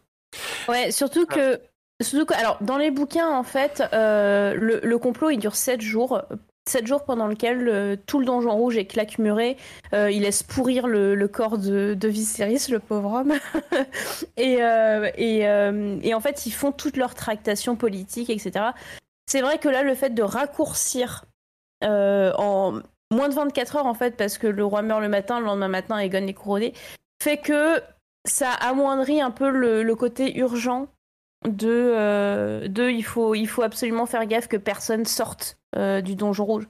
Hmm. Parce que pour le coup, en 24 heures, euh, le message, il aurait même pas eu le temps d'arriver à Rhaenyra, en fait. Ils sont probablement encore sur leur bateau, en plus, de toute façon. Voilà. Mais après, ça rejoint un élément que j'avais, j'ai vu passer dans le, dans le chat, c'est que tout l'aspect vraiment politique, politique, il est très très en retrait dans cette série au final. Hein. On est plus, beaucoup plus sur un drame familial où les enjeux, c'est les relations entre les personnages et tous les aspects purement politiques, de, par exemple, euh, on va essayer de s'attacher euh, telle maison, euh, on va essayer de faire ceci, de faire cela, enfin de, remplacer tel mec à tel poste parce que c'est un soutien de machin. C'est très très escamoté. C'est présent dans les bouquins, mais là c'est très escamoté. Regardez l'image, enfin le, conseil, le conseil où l'enjeu très rapidement qui met en place, c'est et Rhaenyra, qu'est-ce qu'on en fait? Euh, et tout le côté, euh, tout le côté, ah, il faut remplacer les mecs du guet parce que Daemon, euh, il a pendant été un an et demi, il a été chef du guet. ah, il faut mettre en sécurité le trésor royal parce que parce qu'on on sait jamais. tous ces aspects-là, en fait, ils sont, ils passent vraiment énormément au arrière-plan et c'est un peu à l'image de l'ensemble de la série. Donc mm. moi aussi, ça m'a surpris. je le regrette un petit peu peut-être, mais Voilà. Très rapidement, tu posais la question au début de l'épisode. Savoir qui étaient les personnes qui ne poids pas ge- genoux. Celui qu'on voit pendu, c'est euh, Lord Caswell en Mm. de, euh, de point amer et on le verra parce qu'il est assez important parce qu'on on verra après euh, sa femme à plus tard. Mais ça, sans, je spoilerai pas. Les, le nom des autres, deux autres personnes, un lord et euh, une lady, j'avoue que j'ai, je l'ai vu, mais j'avoue j'ai plus les noms en tête. Euh, alors il y a Eridan qui nous dit que c'est Lord Fell. Meriwether et Ouais, Lady Fell. Fell, ouais. Fell, Voilà. Fell, ils le disent, c'est la, seule, la seule qui nomme sa maison, les autres Mm. ils disent pas du tout. Mm. Ce que je trouve aussi, euh, c'est un parti pris de, de la série, un peu, je trouve, de faire comprendre un peu que en fait, euh, là, en tout cas dans cette saison 1, euh, les lords euh, sont un peu interchangeables. Quoi. On te dit, ah oui, il y a plein de maisons mineures, ce qui est intéressant, je trouve, par rapport à GOT, où euh, il Ouais, y avait juste euh, les maisons majeures. Là, on te présente le fait qu'il y a plein de maisons mineures, mais en même temps, euh, t'as un peu l'impression qu'on s'en fout. Quoi. Oui, et puis ils sont tués. Enfin, il y a, il y a, il y a aucune conséquence, qui est quand même un petit peu violent. euh, voilà. Mais- Parce que typiquement, ils, les lords, ils arrivent un peu avec leur mec en armes, en fait. Donc, euh, tu peux t'imaginer qu'il y a au moins, euh, faut au moins montrer les soldats euh, de chaque lord euh, abattu, euh, Oui. abattu à causer. Le, bon, le voilà, Lord ouais. Caswell qui est, qui est pendu, tu dis, ok, donc en fait, il est pendu, euh, tout le Voilà. monde s'en fout. Enfin, Si, bon. Après, les Caswell, euh, c'est pas une maison qui est très importante. plus. Ouais, c'est pas faux. Ah, On- Eridan, Eridan me contredira si jamais je dis une bêtise là-dessus. On va euh, passer un peu à voilà, la pas- suite. Alors, on est. Bah, alors là, très rapidement, sur la scène qui ne fut pas, moi, j'ai rien Moi, vu. j'ai rien à dire. Ouais, Euh, Je pense qu'on peut faire sauter la catégorie. parfait. Euh... J'aime- Ah, All the King. En gros, qui a été les personnages les plus. euh, les plus remarquables Alors, je vais commencer. Excepté la scène du, de la fin, euh, sur laquelle que on est, on est tous euh, maintenant assez d'accord sur euh, que ce soit pas top top. On euh, Rhaenys, elle a quand même une scène magnifique avec Alicent où euh, alors qu'Alicent arrive elle a failli même lui faire basculer dans le sens euh, c'est euh, je savais que c'est vous qui est-ce qu'elle le pense ou pas je sais pas mais je savais c'est c'est vous qui aurait dû être reine et pas et pas mon mari euh, Viserys. Et on, on voit le petit basculement et finalement non pof euh, et elle reprend le elle reprend l'ascendant Rhaenys pour euh, pour expliquer qu'en fait euh, on verra dessus avec les répliques mais que bah euh, Alicent a toujours été gouvernée et à servir pour pour les hommes et c'est pas et c'est pas pour elle qu'elle se barre donc euh, l'argument de la, sororité n'est pas valable Bah, c'est un. Enfin, euh, Alicent, elle tente le- le- l'argument de la sororité, mais euh, enfin, euh, je veux dire, elle veut mettre euh, Son fils. elle veut mettre un violeur sur le trône. Voilà, Donc, et elle le sait. euh, bon, voilà, c'est disons que cet argument, est... enfin, pour moi, elle a jamais hésité, hein, Rhaenys. hein. Enfin, de toute façon, euh, une des premières choses qu'elle dit, c'est euh, c'est euh, ma maison euh, ne, ne revient pas sur ses mots, Mm. enfin sur ses sur ses engagements. Voilà, Voilà, et, et, et en fait, je pense qu'elle est juste surprise de voir une nouvelle dimension d'Alicent qui est une dimension plus politique. Euh, mais euh, Rhaenys, elle a quand même ces deux, ces deux petites filles qui sont mariées au, du côté de Rhaenyra. hein, donc, On est d'accord. euh, d'accord voilà. Mais, mais bon. Non, moi, moi, je suis d'accord, Rhaenys. euh, j'aime beaucoup Rhaenys, mais depuis le début, j'aime bien son côté un petit peu. je me j'essaye de me surélever et, euh, et j'ai un peu plus d'expérience. Je trouve qu'en plus, c'est un personnage que euh, tu sais de, de femme âgée, ouais c'est rare plutôt positive, Mm. euh, qui dans les fictions est n'est pas forcément courant. Ouais. Euh, donc je trouve sympa de l'avoir. Et, euh, et bon, l'actrice l'incarne très très bien. Euh, l'actrice a été présentée comme étant personnage principal ou pas? Je sais plus si dans les promos ouais ok d'accord Oui. moi j'étais- j'avais un doute pour ça Elle est au De toute façon, tu, tu cherches ceux qui sont sur le racluromètre. c'est ceux voilà qui ont été c'est que comme- euh, John Ouais, moi, je- euh, le rabat-joie euh, arrive. Euh, moi, déjà, j'ai- en fait, moi, j'ai j'ai pas trop aimé ce, ce fameux dialogue euh, Rhaenys et Alicent. Euh, encore une fois, j'ai trouvé qu'il partait bien, que euh, le début, la proposition d'Alicent, etc., c'était intéressant. Et ensuite, j'ai trouvé qu'on tombait dans un, un écueil que je vois souvent euh, au cinéma ou dans les séries.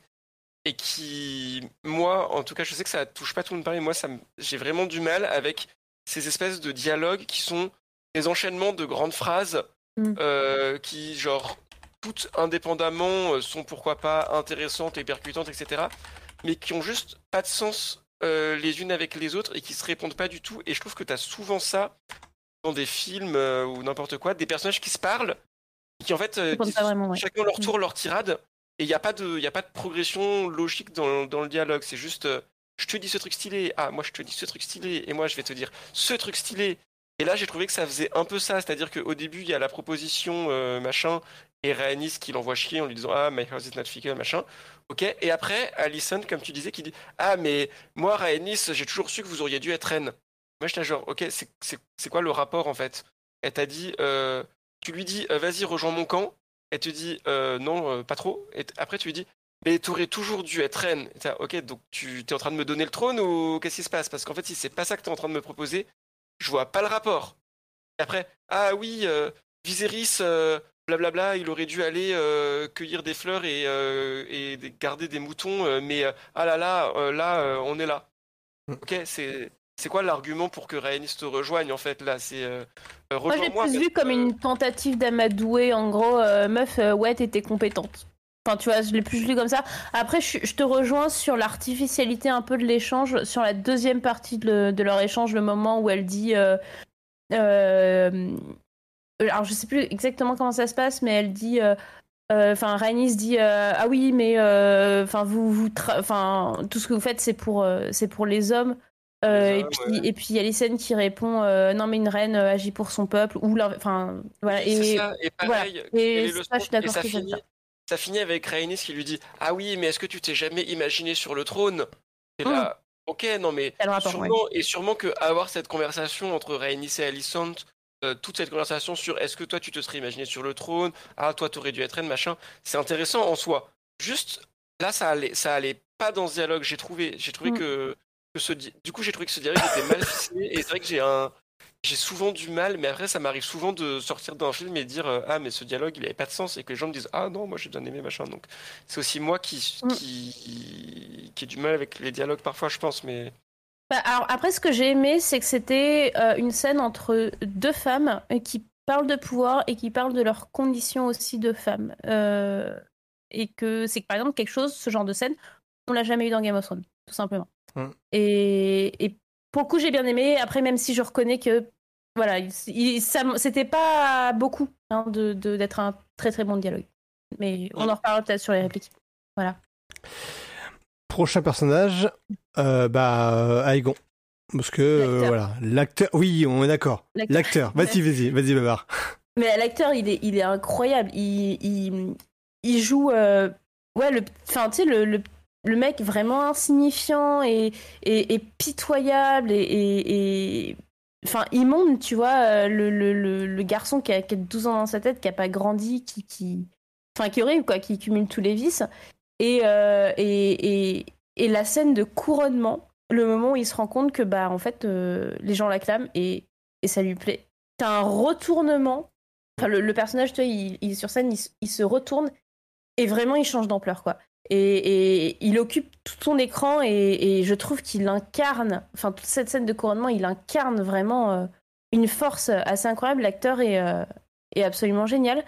Euh, je trouvais qu'il portait vraiment beaucoup et que tu pouvais avoir pour le personnage un côté ou un peu compatissant, un côté un peu waouh, tu vois, et et je trouve que le, travail d'acteur, enfin le travail d'acteur, la direction d'acteur était assez belle sur ce sur cet acteur-là, enfin de sur cette scène-là. Et, euh, et petit point simplement pour pour rigoler, et puis parce qu'il faut que je parle de cette série à un moment donné euh, sur euh, Twitch. Mais l'acteur, euh, il joue Octave Auguste dans la série Domina. voilà. Et, si et- Babar ne, ne cite pas Domina, c'est que ça va bien. voilà, si j'ai pas parlé de Domina dans un Twitch, c'est qu'il y a un problème. C'est que j'ai été enlevée, c'est que c'est pas moi. Et, et, et voilà, donc allez voir cette série. euh, là, en plus, si vous voulez de la politique, euh, vraiment une série très intrigue politique, allez-y. Et, euh, et ouais, du coup, ça me faisait un peu plaisir de revoir euh, ce personnage aussi un peu d'ambitieux euh, à l'écran. Mais je suis d'accord pour le coup, j'ai beaucoup aimé Aegon aussi. euh, dans, cette, dans cet épisode, bah, cette scène, la scène du couronnement et la scène juste avant dont, dont on a parlé déjà, son dialogue avec Alicent, où je trouve qu'il qui révèle une partie de sa personnalité. Après, ce qui est dommage, c'est que ça, ça fait, on nous présente un peu deux facettes d'Aegon entre tout le début où on nous présente à quel point c'est une mm. horreur et la deuxième partie où on nous présente plutôt en fait un, un petit garçon un peu perdu et un peu mignon. Et c'est un peu du mal à, regrouper euh, les deux parties euh, sur le même personnage, quoi. Mais euh, je trouvais ça intéressant, du coup. voilà, je trouvais ça intéressant. Même si la, facette horrible est peut-être un peu vraiment hard, et donc ça, c'est, dur de, se dire Ah, mais attends, là je le trouve choupi, en fait. Mais, mais voilà, je suis d'accord. Bah pareil, euh, je... le personnage en lui-même est détestable du début à la fin. Je suis moins gêné par ce côté, euh, ce que pour moi c'est pas un revirement, c'est juste la même, personnalité, mais euh, qui s'exprime, qui s'exprime là publiquement, donc il a je pense un masque parce que le l'aégon dégueulasse crade qui va accuplucier, je pense qu'il a pas disparu il sera peut-être plus surveillé, donc peut-être qu'il n'aura pas le droit, encore moins le droit d'y aller, mais il a, il a pas disparu pour moi. Mais par contre, l'acteur, je trouvais dans cet épisode-là, il s'était révélé parce que c'était pas automatiquement, j'avais pas automatiquement cet avis-là sur les précédents. Euh, voilà, le, le, coup du, euh, le coup de l'insulte euh, d'épisode 8 lors du dîner, il a pas mal joué, mais c'était pas mirifique, contrairement à Emond. Et là, je trouvais que son jeu d'acteur était, était meilleur. Après, c'était dû au scénario aussi, ça, ça doit aider. Personnage d'après, euh, Alicent, la maman. Là, là, assez. Bon, ça fait quand même plusieurs épisodes qu'on dit qu'elle est, qu'elle est très bien, l'actrice, qu'elle est, que le personnage également est très très bien, mais elle continue à se révéler. Pour moi, c'est juste, euh, elle à se révéler et puis la scène euh, qui m'a presque, alors que je suis pas vert, mais presque euh, ému, c'était voilà le fait que son amour pour Viserys, malgré tout, est véritable en fait. Attachement, peut-être plus qu'amour, je dirais, mais. En tout cas, sa tristesse. Moi, je l'ai trouvé euh, incroyable dans cet épisode. Euh, franchement, je l'aurais mise, euh, elle, en première, largement. Enfin, j'ai trouvé la performance d'actrice déjà effectivement ultra convaincante à tous les niveaux. Enfin, dans, que ce soit quand elle est triste, quand elle est exténuée, quand elle est complètement blasée par tous ces tocards qui l'entourent, quand elle est euh, choquée par son père, quand elle est euh, vénère parce que personne la croit et que putain elle est pas en train de mentir, elle a vraiment entendu, ok elle a rien compris, mais elle a vraiment entendu euh, Viserys dire ça. Tout, tout ça, j'ai trouvé que euh, elle, elle vraiment elle nous a amené toutes ces nuances, je trouvais que c'était incroyable. Et même le personnage en fait j'ai trouvé donc, moi, pour resituer, Alison, c'est un personnage que je déteste. L'épisode 7, qui était mon dernier Twitch, je pense que j'ai passé tout l'épisode à dire du mal d'elle et à l'insulter parce que vraiment, dès que jusqu'à bah, jusqu'à avant cet épisode, dès que je voyais sa tête à l'écran, ça me hérissait tous les poils et j'avais envie de j'avais envie de l'étrangler, j'avais envie de me débarrasser d'elle tellement je la trouvais odieuse et insupportable. Et là, sur cet épisode, elle m'a complètement retourné. Euh, alors, à cause d'un retournement de situation sur lequel je suis pas du tout d'accord, qui m'a pas du tout plu, qui est ce quiproquo de fin d'épisode 8, mm. euh, que d'un point de vue scénaristique, euh, ça, ça, me gonfle profondément. Et je trouve ça vraiment nul de, de faire reposer tout un, tout les, toute l'évolution d'un personnage sur un quiproquo de j'ai mal compris ce, ce que l'autre disait en mourant. Euh, ok. Mais euh, si on fait abstraction du fait que je trouve la source de ce retournement euh, nulle, j'ai trouvé que ce personnage, du coup, avait avec ça une, profondeur beaucoup plus et était beaucoup plus compréhensible et beaucoup plus attachante. Avec, du coup, elle a, elle essaye de faire ce qu'elle pense être bien, dans le sens où ce qu'elle pense être la volonté de son mari, en fait, et donc la volonté du roi euh, elle essaye quand même d'éviter que son père soit trop psychopathe et tue tout le monde. Elle essaye de faire en sorte que les choses se passent pas trop mal. Euh, elle s'est remise à s'arracher les, petits cuticules de doigts, la pauvrette aussi. Je sais pas si vous avez vu. Ah ouais, non, j'avais pas euh, Il y, a une scène où on la voit se. Je, je suis pas sûr qu'on l'avait vu depuis longtemps faire ça, et là on la revoit s'arracher les, les peaux de doigts, ça m'a ça m'a fait beaucoup de peine. Ah, bien vu ça. Euh, et du coup, euh, voilà, j'ai perdu le film, mais ouais, j'ai trouvé Alicent euh, incroyable sur cet épisode et genre j'ai eu de, de l'empathie pour elle et vraiment je, je m'attendais pas à ça. Bon, rien à ajouter, je trouve l'actrice. euh, Voilà, très bien. Pareil. Euh, après, euh, Aemon, bah, son, son passage a été euh, assez- pas très très long parce qu'il y a juste le passage avec euh, avec Kristen Cole, puis après euh, la, la scène sur le. Ah non, il y a aussi la scène avec le, sa mère et sa sœur, puis la scène avec euh, Cole et puis la scène à la fin avec le couronnement. Mais voilà, il reste constant, il reste euh, avec son questionnement euh, je ferai un meilleur roi que mon frère. Et j'ai trouvé que que ce soit le personnage ou l'acteur, et pourtant, je déteste le personnage, j'ai plutôt ce qui deviendra. Mais voilà, C'est pas, le même. En fait, dans les bouquins, c'est pas du tout le même. c'est pas tout le même. ouais, Et, euh, et là, euh, je trouve que Mm. je trouve que Aemon, en fait, c'est le Daemon qu'on aurait dû avoir, où tu sens vraiment, il a pas besoin de beaucoup parler pour euh, sentir qu'il peut être dangereux. Et donc voilà, moi j'ai décidé officiellement de changer euh, d'admiration, enfin d'objet toxique d'admiration. Voilà. Et donc ce sera ce sera Aemon. Voilà, rien à ajouter. Donc bisous Yoda. Non, on, ve- verra, on verra si ça va rester avec- après l'épisode 10. Et qu'est-ce que ça- ça- on, on verra, je, je préfère euh, mettre des, des nuances. Mais ouais, j'ai- Ouais, j'aime Moi, je, moi, suis pas du tout Et puis, il a, que- il a dit, en plus, je suis désolée, mais Aemon, il dit qu'il étudie la philosophie et l'histoire. C'est bien. Tu, tu, tu veux que, tu veux, tu vois, enfin. Alors, lui, euh, Hein Jacques, Jacques aussi. j'aurais demandé de l'épouser direct, Je- mais. Jacques aussi. Euh, si tu veux par là, euh, Jacques et Luce. Jace- euh, non, mais Jace, il... ouais, ouais, mais il me plaît pas et puis il fait un, un peu, un Ils- peu jeune pour le ils sont Jace. plats. Jay, il est pas toxique, donc ça peut Voilà. pas aller pour Baba. Et en plus, il est pas toxique, ça me va pas. Et moins musclé, pas si musclé. Peut-être. On s'en sait pas. Euh, moi, moi, je suis pas du tout convaincu par Aemon. C'est marrant parce que je vois euh, toute cette admiration partout, tout le temps, euh, tous les gens qui sont là, ah Aemon, Aemon. Et vraiment, je je comprends pas. Euh, je le trouve, euh, je le trouve, euh, je le trouve un peu plat. Je le trouve euh, ultra euh, cliché dans son côté. Ah, je suis un méchant. Je vous regarde de loin. Enfin, vraiment, là, j'ai trouvé qu'en plus, il y a eu au moins deux scènes dans cet épisode où il est obligé de s'auto-introduire, de dire Ah, moi je suis Aemond, euh, mon frère il m'a emmené dans la rue de la soie quand j'étais petit. Et puis après, oh, et puis moi euh, je ferai un meilleur roi que lui. Et puis regarde, j'apprends l'histoire, et puis machin. Je trouve que si le personnage est obligé de s'auto-présenter, c'est quand même mauvais signe. Euh, Et après, je, je, je sais pas, je le trouve pas spécialement charismatique. Il est là dans les coins, il fait ses regards de Hmm, je suis dans les coins. Hmm, et puis peut-être que je suis un méchant, vous savez pas ce que je vais faire parce que je suis mystérieux. Et voilà. Il me, il me Ah, je convainc pas. que ça marchait bien quand même, tu vois. Et, et- Alors que Diamond me convainc beaucoup plus, donc je pense que je suis vraiment Ah ouais à l'opposé Ah, totalement l'opposé. Enfin, moi, et Daemon, il a un comportement tellement hiératique et tellement. euh, Et puis, aucune ambition. Enfin, tu vois, aussi, il y a une question d'ambition. Euh, Daemon, si- à part faire chier son monde, il. Il fait quoi Tu vois?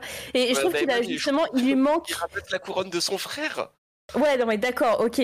Là, c'était mignon, mais avant, il fait quoi, tu vois? Enfin, et, et ouais, je trouve qu'il il manque cette ambition chez Daemon, euh, cette envergure où t'as pas l'impression en le voyant que t'as un- t'as affaire à un mec dangereux, quoi. C'est juste que, bah, il bute des gens euh, comme ça, mais je sais pas, je sens beaucoup plus la- le danger. euh, Ouais, mais c'est ça chez Aemond- euh, du coup. Je que genre Aemond, il a juste ce regardez, je suis dangereux et en fait ça, moi ça me paraît, ça me paraît artificiel parce que du coup c'est juste, euh, c'est tout dans, dans la posture et dans la façon dont il est présenté et en fait euh, je le ressens pas du tout du coup. Enfin, mais c'est peut-être juste que moi ça marche pas sur moi. Ouais, bah façon ouais, peut-être les deux. Après, tu vois, c'est deux personnages qui n'ont pas beaucoup de paroles et bah, ça participe à leur caractérisation, etc. Euh, on nous demande dans le chat si, euh, si euh, on ship Aemond et, et, et Laena. Aemond, il ship Aemond et Elena en tout cas. Tu trouves? Bah, il y, a une- il y a- il y a quand même une scène euh, dans l'épisode. Il se met devant elle, ouais, en la proposant. ouais. Enfin, en Ouais, la et puis il y, a protégeant. une scène- il y a une scène où il dit à, à euh, où il fait encore une scène de jalousie à Aegon en mode Ah, mais regarde, euh, toi tu vas l'épouser, moi j'aimerais bien l'épouser. Enfin, Ah, il dit, pas, il dit pas ça, il dit pas ça en fait, c'est juste un donné, mais, euh, Mm. il dit- euh, moi je l'ai vraiment cette scène-là, je l'ai vraiment compris comme ça. En gros, il dit genre Egon dit ah ça me fait chier d'épouser ma sœur et Aemon il dit bah moi je le ferais si j'étais toi, tu vois. Enfin, en gros, moi je l'ai un peu compris comme euh, pas forcément j'aime, je sais pas si c'est j'aime ma sœur ou si c'est euh, C'est mon euh, devoir. C'est mon devoir. ouais. C'est ton Euh, devoir. Ouais, fais ton devoir ou euh, le, la symbolique euh, Targaryen aussi potentiellement de ah euh, c'est un truc de roi euh, d'épouser sa sœur machin, je sais pas. Mm. Bah, en tout cas, pour la santé d'Elaena, c'est- Daemon est peut-être mieux. Je pense aussi. Mais bon, tant pis, trop tard. Après, semble-t-il, euh, semble-t-il, mm, heureusement pour, euh, pour Elena, euh, Aemon n'a pas l'air de trop, trop être présent. Il a fait deux gosses quand même. hein. Il a fait, oui, mais, euh, mais je préfère une personne qui. Et bon, qui- il explique, eh, enfin, elle dit quand même, ouais, non, mais parfois il rentre bourré, c'est nul. T'es là, tu fais. Oui, alors, voilà, le ça. de viol conjugal. Comment ça s'appelle on, on- on est d'accord, mais après, il pourrait être toujours au Voilà. balai et la faire encore en, en étant encore Mm. plus désagréable. Mais bon. On va Mais en- passer à voilà. la suite, ouais. Alors, bah, pour les pers- dans les perdants, donc les personnages qui. On, va On, assez de le vite. faire rapidement parce Ouais. qu'effectivement, on, a déjà passé les, Les deux les heures. deux heures puis On- on a- Puis on a déjà bien parlé quand même sur euh, oncle bah, Laris et son côté euh, fétiche. Je pense qu'on a bien bien parlé sur lui quand même. hein. Il y a des choses à rajouter? Non, Bah, le c'est côté- ultra Ouais. toxique et, euh, et, et, et- enfin, c'est un meurtrier. C'est ça. Et à côté, et à côté, euh, quel est le deuxième pilier Mm. sur lequel se repose Alicent Eh ben, un mec ultra toxique et meurtrier. Franchement, euh, meuf, euh, faut que tu changes quoi. Enfin, il y a un moment donné, tu peux pas. C'est pas possible. Ouais. Euh, C'est que ce soit Chris ou la euh, ou Ah Laris. oui, c'est là où on pas- est censé euh, reparler de Mm. des espèces de dialogue un peu chelou entre les deux. Bah, pas, Bah, le- C'est clairement sous-entendu. Euh, Alicent, elle sous-entend clairement. En... clairement, je sais pas. Elle dit ah, est-ce que vous ressentez pour moi Ouais, euh, ouais, feelings John, about donc, euh, for me, ouais. Est-ce que c'est un, une- un sentiment amoureux? Est-ce que c'est une, une espèce de déification euh, parce que euh, Cricri est devenu euh, ultra croyant avec ce- sa réplique sur ah euh, toutes les femmes sont des mères machin donc est-ce qu'il prend Alicent pour euh, une incarnation de la mère ou je sais pas quoi? Enfin, Oui, un peu, il y a un, un peu de ça. Après, je Alors- pense- Alicent, je pense pas qu'elle l'aime d'amour, je pense qu'elle l'aime comme un cheveu sauvé servant. Elle se drape aussi peut-être dans ce, dans ce côté euh, je veux être pure et, euh, et euh, elle se ment elle-même. Mais Kristen Cole, t'as quand même l'impression que ah bah j'ai j'ai- avec euh, Rhaenyra ça s'est passé comme ça. Euh, Je me suis euh, me suis euh, dévoilé beaucoup trop, c'est c'est méchante, mais il, est pas loin de faire pareil avec euh, avec Enfin, je, pense, enfin, je sais pas, je pense pas. Je pense qu'il est plutôt dans cette. Enfin, moi, le côté, effectivement, le feeling, ça peut être aussi le côté euh, euh, femme, euh, femme en tant que mère. Et puis, il a, il a une phrase, on va- je vais la dire maintenant, comme ça, on n'aura pas besoin de la traiter. Mm. Quand il dit, quand il dit Ah non, mais enfin, les femmes sont respectables, toutes les femmes sont respectables quand elles ressemblent à la mère. Hein, donc, euh, Mm. et, et, et, et bon, bah alors déjà, t'es là, tu fais Ouais, tu me rappelles comment tu traitais Rhaenyra euh, il y a deux épisodes? Et, euh, mais surtout, je trouve que ça fait vraiment, euh, c'est le, le proud boy amé- américain, euh, le, le, les mecs euh, ultra toxiques, qui masculins ultra toxiques, qui, qui en fait ne respectent une femme que parce qu'elles sont mères, hein, et qui l'enferment totalement, qui les essentialisent totalement dans Mhm. cette, euh, dans ce côté-là. Et, et du coup, je me demande si c'est pas, un- s'il n'y a pas un petit peu ça. De toute façon, bon, Kristen en termes de masculinité toxique, on est, euh, voilà, on est haut. hein. Ouais non mais Kristen c'est une horreur. Franchement c'est une horreur ce qu'on fait du personnage. Mais par contre je suis pas je suis pas du Après, tout il est comme ça dans les bouquins. Oui. Il est Oui, un- bah alors c'est une horreur comme personnage tout court du coup en fait. Mais c'est vrai que là mais juste je voulais rebondir. Je sais plus vous avez dit que que, que Alicent pourrait avoir des sentiments ou quelque chose Non, pour Kristen? Non, Ah, ouais, non, Non, je- je- Je Non, non. pense pas du tout. Je pense que juste elle s'en sert parce que euh, c'est un des, des outils les plus fidèles qu'elle est, euh, hélas. Mais je pense qu'elle s'en sert euh, en étant euh, complètement blasée par euh, le fait qu'elle doive s'en servir, un peu comme avec Laris. Je pense qu'elle est assez consciente du fait que euh, c'est devenu un, un psycho complet et que euh, Hmm. même elle, qui a l'air de s'être vachement euh, rapprochée de la foi, etc. Je pense que même pour elle, ça a l'air d'être too much, quoi. Enfin, Ah, à mon avis. Là, je, je, je pense pas qu'elle l'aime. Euh, mais je suis pas sûr qu'elle le considère comme étant euh, juste un, ou- un outil, dans le sens où euh, c'est pas un outil qui la, qui la dégoûte. Larry, c'est un outil qui la dégoûte, euh, qui, qui elle se fait utiliser autant qu'elle l'utilise, mais je pense pas que c'est ce qu'elle pense de, de Kristen Cole. euh. Je sais pas, moi je pense que c'est pas quelqu'un qu'elle apprécie, ça m'a pas l'air d'être quelqu'un qu'elle apprécie en tout cas. Mm. C'est et je pense qu'elle voit. Elle se que- repose énormément Oui, dessus repose- quand elle se même. hein. repose dessus, oui, oui. Ouais, Elle mais se repose énormément même, elle se rend compte qu'il vrille de plus en plus et que euh, bah, qu'il devient euh, de plus en plus incontrôlable euh, Mais le tout- cri. Alors, oui, Mais tout le monde À mon vrille. avis, eh, je pense, moi, je pense qu'il y a un moment donné, ça va clasher aussi entre les deux, hein, parce que, parce qu'à mon avis, euh, Allison va un peu vouloir la survie de Rhaenyra, alors qu'à mon avis, Kristen, euh, il va vraiment se détacher et devenir pleinement la, la figure de faiseur de roi euh, sur Alors, la suite, à mon ah, avis. alors ça va être, enfin, tout dépend ce qu'on va voir la il a suite. été surnommé, il a été surnommé euh, Sir euh, Incelot Ouais. dans le chat, j'aime beaucoup. Alors, Je, je je- valide totalement. Je suis d'accord avec, avec toi, Babar, mais sauf sur le fait euh, pour Raniera, pour le clash, euh, ça peut être très facilement, malheureusement ou heureusement, le, son, son, sa volonté de, de protéger Raniera peut être très rapidement, que- sur ce qui va se passer dans la suite, euh, réglé. On verra comment ça va se passer. verra, on verra. Ça, on verra. Euh, personnage d'après, euh, alors, euh, on a le, le- le précédent commandant de la, la Ouais, garde royale. on- je pense qu'on a, on a déjà un On a petit peu par- on a Ah déjà ouais. un petit peu parlé quand on a fait le conseil. J'ai trouvé que ça, son, son, son cosplay de, de Baristan euh, Mm. Était moins bien fait. euh, avec le côté, euh, enfin le mec il attend quand même vachement avant de dire, euh, en fait euh, c'est sans moi. Et et ouais le, le- la façon dont il, il se barre comme ça du conseil sans que personne lui court après alors que genre 30 secondes avant Otto il a dit personne quitte cette salle sans qu'on ait. Voilà, j'ai trouvé que c'était, enfin ça, ça nous servait trop un rappel de Baristan comme ça tout posé devant nous sans qu'il y ait de, enfin voilà. Moi, j'ai, moi, j'ai bien aimé le personnage. Euh, je trouve que c'est un personnage euh, qui est assez charismatique et qui est le seul euh, qui semble avoir des, re- des réactions sensées, en fait. Et par exemple, de- d'aller voir Kristen, lui dire Mais en fait, qu'est-ce que tu fais Tu te calmes là, tu t'arrêtes, etc.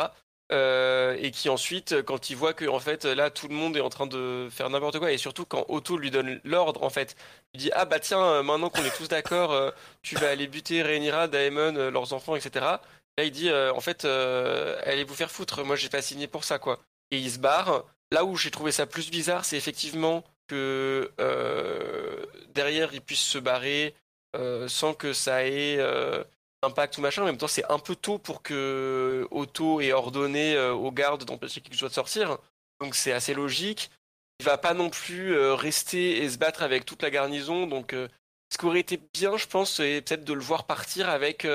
J'aurais bien aimé le voir euh, partir au galop avec euh, d'autres gens. Genre, euh, il récupère d'autres chevaliers ou d'autres gardes qui sont pas des psychos, des gens qui lui sont fidèles, et il se barre de cet endroit où ils ont pété un plomb et où ils sont en train de faire un putsch parce qu'il peut pas, en fait, de l'intérieur, faire un contre-putsch, quoi, à la limite. Ouais, mais tu vois, le truc, c'est qu'ils ont, enfin, ouais, ils ont, mais là après, on n'est on n'est pas vraiment sur le personnage, on est plus sur la scène. Ils, ils tentent même pas de l'arrêter ou quoi que ce soit, alors que, alors qu'ils viennent du- juste de buter. euh, enfin, oui, mais en même temps, le comment, comment et- ils peuvent l'arrêter C'est le Lord Commandant de la garde, de la garde royale, quoi. Et- Enfin, et- Bah, ah bah, tu le déclares traître et tu envoies les quatre, les autres en face. ouais, et- mais il y a- là, il n'y a pas d'autres gardes, en fait.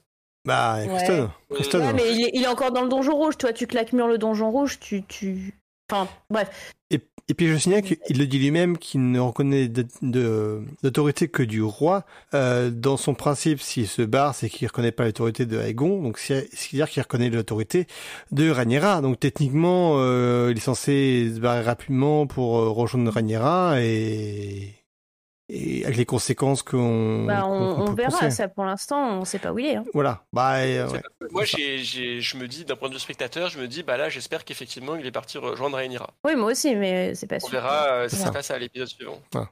Euh, dernier personnage, Museria, qui a été mis en perdant. Je suis pas automatiquement d'accord. Après, je vous laisse Bon, on, en- on argumenter. en a déjà reparlé, peut-être Ouais. Missaria. Moi, c'était le côté artificiel de, Oui. de, de, de ces lapins qui disaient sur le sur le forum, euh, euh, euh, il, il- il construit une. elle est là pour construire une branche de l'UNICEF à Port-Réal.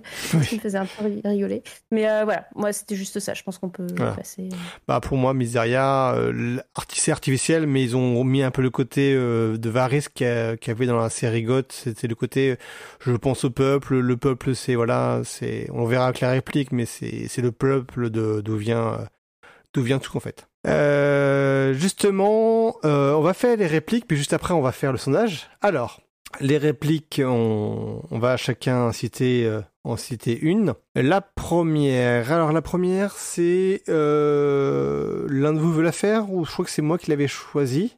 Donc je vais la faire. Alors c'est donc c'est Otto qui parle à Alicent et qui euh, qui dit la phrase voilà, tu ressembles tellement à ta mère sur certains, as- certains aspects. Et il le dit avec un ton dans le sens je sais pas si c'était alors c'est j'apprécie ce côté-là mais euh, c'est un peu j'apprécie euh, que, pour une fois tu me répondes en fait.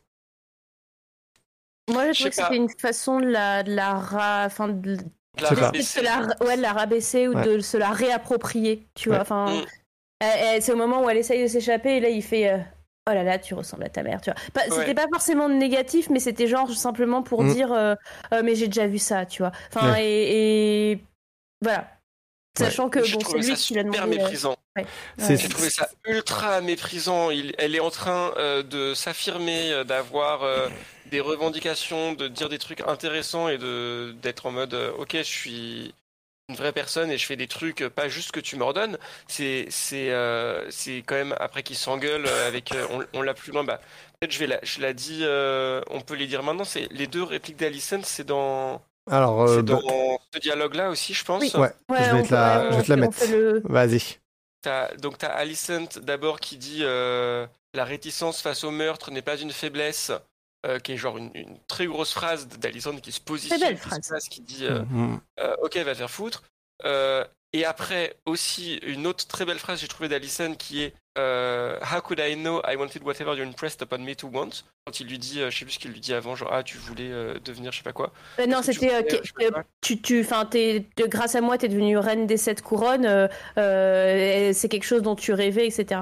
Ouais, c'est ça. Et en gros, Alicent qui lui qui prend conscience et qui le qui le verbalise que en fait euh, c'est lui qui l'a manipulé depuis toujours et qu'elle elle a jamais eu son libre arbitre et son, son moment de vouloir des choses, qui sont deux très très belles, belles phrases d'Alicent. Et lui, sa seule réponse après tout ce discours d'Alicent qui lui dit Ok, tu me fais chier, machin, je sais pas quoi, blablabla, blabla. Ah, tu me fais penser à ta mère. Ouais, c'est ça. Ouais, je suis d'accord. euh, C'est vraiment Ouais. euh, genre en fait, j'en ai rabaisser, rien à foutre de ce que tu me dis. T'es juste une meuf. Mm. D'ailleurs, euh, des meufs comme toi, bah j'en ai ken parce que par exemple ta mère, oh, ça faisait vraiment genre ah oui, ta mère aussi parfois elle essayait de me répondre à la maison quand elle était pas en train de faire la cuisine et la vaisselle. Oh, oh, oh, oh, oh. Elle avait vraiment un sacré caractère. Je l'aimais bien. Enfin, oh là là là là, à vomir. Berk, je le déteste. Surtout que c'est Otto, c'est Otto qui l'a dit à sa, à sa fille mets la robe de ta mère, tu vois. Enfin, Mais oui, pour qu'elle aille, euh, Mm. enfin pour la prostituer. Oh là là là là, ça la ramène aussi à ça. Du coup, ça la ramène au moment où il l'a complètement objectifiée en mode Oui, ah fais comme ta mère, euh, sois une femme et va séduire machin. ouais. Et là, c'est genre Ouais. euh, oui ok vas-y ta gueule quoi. Enfin Et euh, mais euh, et, et ouais et sur la, la, la, la phrase j'avais aussi noté le euh, oui oui enfin c'est le moment où elle dit bah justement en fait je sais pas ce que j'aurais voulu voilà j'ai trouvé ça d'une lucidité et d'une et j'ai beaucoup aimé que ce soit verbalisé Euh, Ouais. et, et, et ce soit bah ouais en fait qu'est-ce que je suis moi? Et tu vois je trouvais que ça par rapport à la construction des personnages parce que effectivement on lui dit bah oui elle fait elle, elle s'enferme dans une sorte de vertu euh, mais en même temps, elle est toujours en train de transgresser. hein. La phrase, euh, la phrase, euh, la réticence au meurtre n'est pas un mal. Juste après, elle ordonne, un- enfin, elle consent à un meurtre. Et, et, et ouais, mais en fait, le personnage, de, enfin, dans son enfance, elle a été totalement objectifiée pour les biens de, de, de son père, en fait. Et, et, et ouais, c'était une coquille vide qu'elle a, qu'elle, elle a appris à se construire, à la remplir. Et, et je suis très contente qu'elle s'en rende compte, justement, qu'elle, prenne sa nouvelle ampleur. Mais euh, ouais, elle a été totalement manipulée par son père, en fait. ça fait Donc, voilà. écho aussi à, à, à l'épisode de- juste avant. C'est l'épisode juste avant. Euh, ou je sais plus quel épisode ou quand elle se bat avec euh, Rhaenyra. C'est quel épisode? L'épisode 7 euh, euh, Avec le un œil pour un œil? Oui. Ouais. Euh, c'est l'épisode 7, ouais. Je crois. Bref, ça fait écho aussi à ce qu'elle dit pendant qu'elle se bat avec Rhaenyra, à un moment où elle lui dit, je sais plus comment elle lui dit exactement, mais en gros, elle dit J'ai toujours fait mm, ce qu'on attendait de moi, en fait, j'ai toujours fait ce qu'on ce qu'on m'a fait faire, et en fait, où déjà là, elle commençait à verbaliser le fait que en fait on attend toujours plein de choses d'elle et qu'elle elle, s'est toujours conformée à ce qu'on attendait d'elle. Euh, et ça la saoule. Et donc euh, là euh, elle, elle, verbalise en plus le fait que en fait c'est la faute de son père quoi. C'est son père qui lui a toujours dit fais ci fais ça et ton fils sera roi. Et en fait elle est, à la limite elle a pas demandé ça quoi. Mm. Mm. et ouais mais du coup ouais, j'ai aimé que il la fasse verbaliser ça et en face de son père. C'est. Voilà. Autre réplique euh, Autre réplique, bah, je vais faire la, ma dernière réplique que j'avais, c'est du Mysteria, justement, j'en ai parlé juste avant, sur le fait que ce qu'elle euh, disait à Otto, c'est que euh, sachez qu'il n'y a de pouvoir que de celui que le peuple vous autorise à détenir. En gros, c'est ce que j'ai dit juste avant, c'est le a fait la, la varice de de cette série et bah c'est le peuple qui décide et je suis pour le peuple et j'attends ce que vous le respectiez. Ouais, c'est rigolo parce que tu vois cette euh, cette phrase euh, c'est presque texto. Alors je pense pas que ce soit volontaire de la part des scénaristes d'avoir pensé à cette phrase, mais c'est presque texto une, une phrase qu'écrivait Diderot. Attention, hein. dans, dans un article de l'encyclopédie qui disait euh, Le roi tient son pouvoir de ses sujets. Le roi ne peut donc pas disposer de son pouvoir et de ses sujets sans le consentement du peuple. Et, euh, et tu vois, c'est enfin, intéressant parce que ça mène à une réflexion politique. Alors, qui est, je trouve, mal amenée dans, le, dans la série parce qu'elle vient comme un cheveu sur la soupe et de façon un peu artificielle. Tu te dis, mais pourquoi est-ce qu'elle dit ça dans ce dialogue face à la main du roi qui a l'air de un peu se marrer quand même? Euh, mais, mais voilà, c'est une phrase où, qui rejoint d'autres phrases sur euh, euh, l'incarnation euh, et l'exercice du pouvoir dans, dans la série. Mm. Oui, je pense qu'elle essaye de. Peut-être qu'elle essaye de préparer le fait que le peuple va peut-être servir à quelque chose mm. à un moment et donc préparer. voilà, comme, comme on le disait en fait, dans toute cette saison, globalement, on a vu surtout la famille, euh, peut-être qu'il y a un moment, il va falloir élargir euh, d'une part euh, aux autres nobles qui pourraient avoir un impact, et d'autre part, effectivement, au peuple qui pourrait avoir un impact aussi. Et pour moi, mm. c'est c'est une préparation de ça. Moi, je l'ai vu juste comme ok, préparons la suite, quoi. On existe. Et, les ouais, dernière phrase, c'était c'était bah, le, le, dialogue entre Rhaenys et, et Alicent et et Rhaenys euh, qui, sort à un moment donné, mais en fait, euh, vous ne cherchez pas la liberté, mais une fenêtre à votre cellule. Et, euh, ouais, j'avais bien aimé cette scène-là. Je trouvais que c'était. Enfin, comme je disais sur ce dialogue-là, j'avais bien aimé que justement ces femmes parlent de leurs conditions et de, leur rapport au, au, patriarcat, même si elles ne le conçoivent pas, le, le patriarcat, et qu'elles n'en parlent pas. et c'est surtout dans le dialogue. Bon, alors, on a montré hein, les faiblesses du, dialogue, mais où par exemple le discours d'Alicen c'était euh, euh, nous les femmes on ne règne pas mais on guide, euh, on est là pour apporter de la douceur et de la paix, pour éviter la violence et le chaos, etc. Et, je trouve que c'est un discours qui est bah, très conservateur et qui associe vraiment les femmes aux bah, leurs valeurs entre guillemets traditionnelles. La mère une femme c'est doux, euh, une femme c'est là pour guider, etc. Par contre, c'est pas là pour assumer le pouvoir, parce que le pouvoir c'est la violence, tu vois. Et, euh, et j'ai trouvé que ça, bah c'est, c'est, enfin vraiment, euh, Alicent incarne une, une, femme qui, qui, bah, qui suit les règles du patriarcat totalement et qui, qui, ouais, c'est ça, qui fait, elle fait sa propre prison. Elle, elle, elle, entretient sa propre prison, alors en essayant quand même de, d'avoir une influence, d'avoir cette fameuse fenêtre, mais elle, elle l'a construit. J'ai bien aimé. Alicent était à Jouvencel, elle est devenue la mère et euh, elle s'attend à ce que mm, tout le monde euh, passe et voilà. Et la dernière, ça a déjà été euh, donné par. on a déjà parlé de Kristen. Voilà, c'est ça. Alors c'est pas Kristen, c'était non, c'était le dialogue ah, entre Aegon et Alicent. Voilà. Donc c'est déjà fait. juste avant de passer sur la minute bling, bling, on va donner les résultats du sondage. Alors, euh, roulement de tambour. Euh, est-ce que vous, est-ce que vous pensez, ah, il y a que moi pour le moment qui a les réponses. Est-ce que vous savez à peu près qui a gagné selon vous? John Ton avis? Non. Oh là là, euh, attends, moi je me souviens plus. Cramer tout le monde. Alors, les, choix étaient ra- de ra- à la place de euh, euh, cramer tout le monde. Attends, cra- donne, donne, donne les résultats directs, je pense, Chao. parce que- D'accord, ok, pardon. Donc, ce, avec 11 votes, euh, c'est cramer tout le monde. Et hop, la saison 2 qui a gagné. Deuxième, deuxième euh, cramer Kristen. Cette petite. Et après, on a un ex en troisième, cramer Otto, cramer Aegon, cramer tous les gens. Euh, on a après euh, à rejoindre Les- Alicent. On Ouais. a Ah, il y, a- il y a quand même une personne qui veut rejoindre Alicent. Voilà, une personne qui veut rejoindre Alicent et il y a une personne qui veut qui veut cramer Poutine. Alors, nous ne sommes pas la garde ne prend pas parti.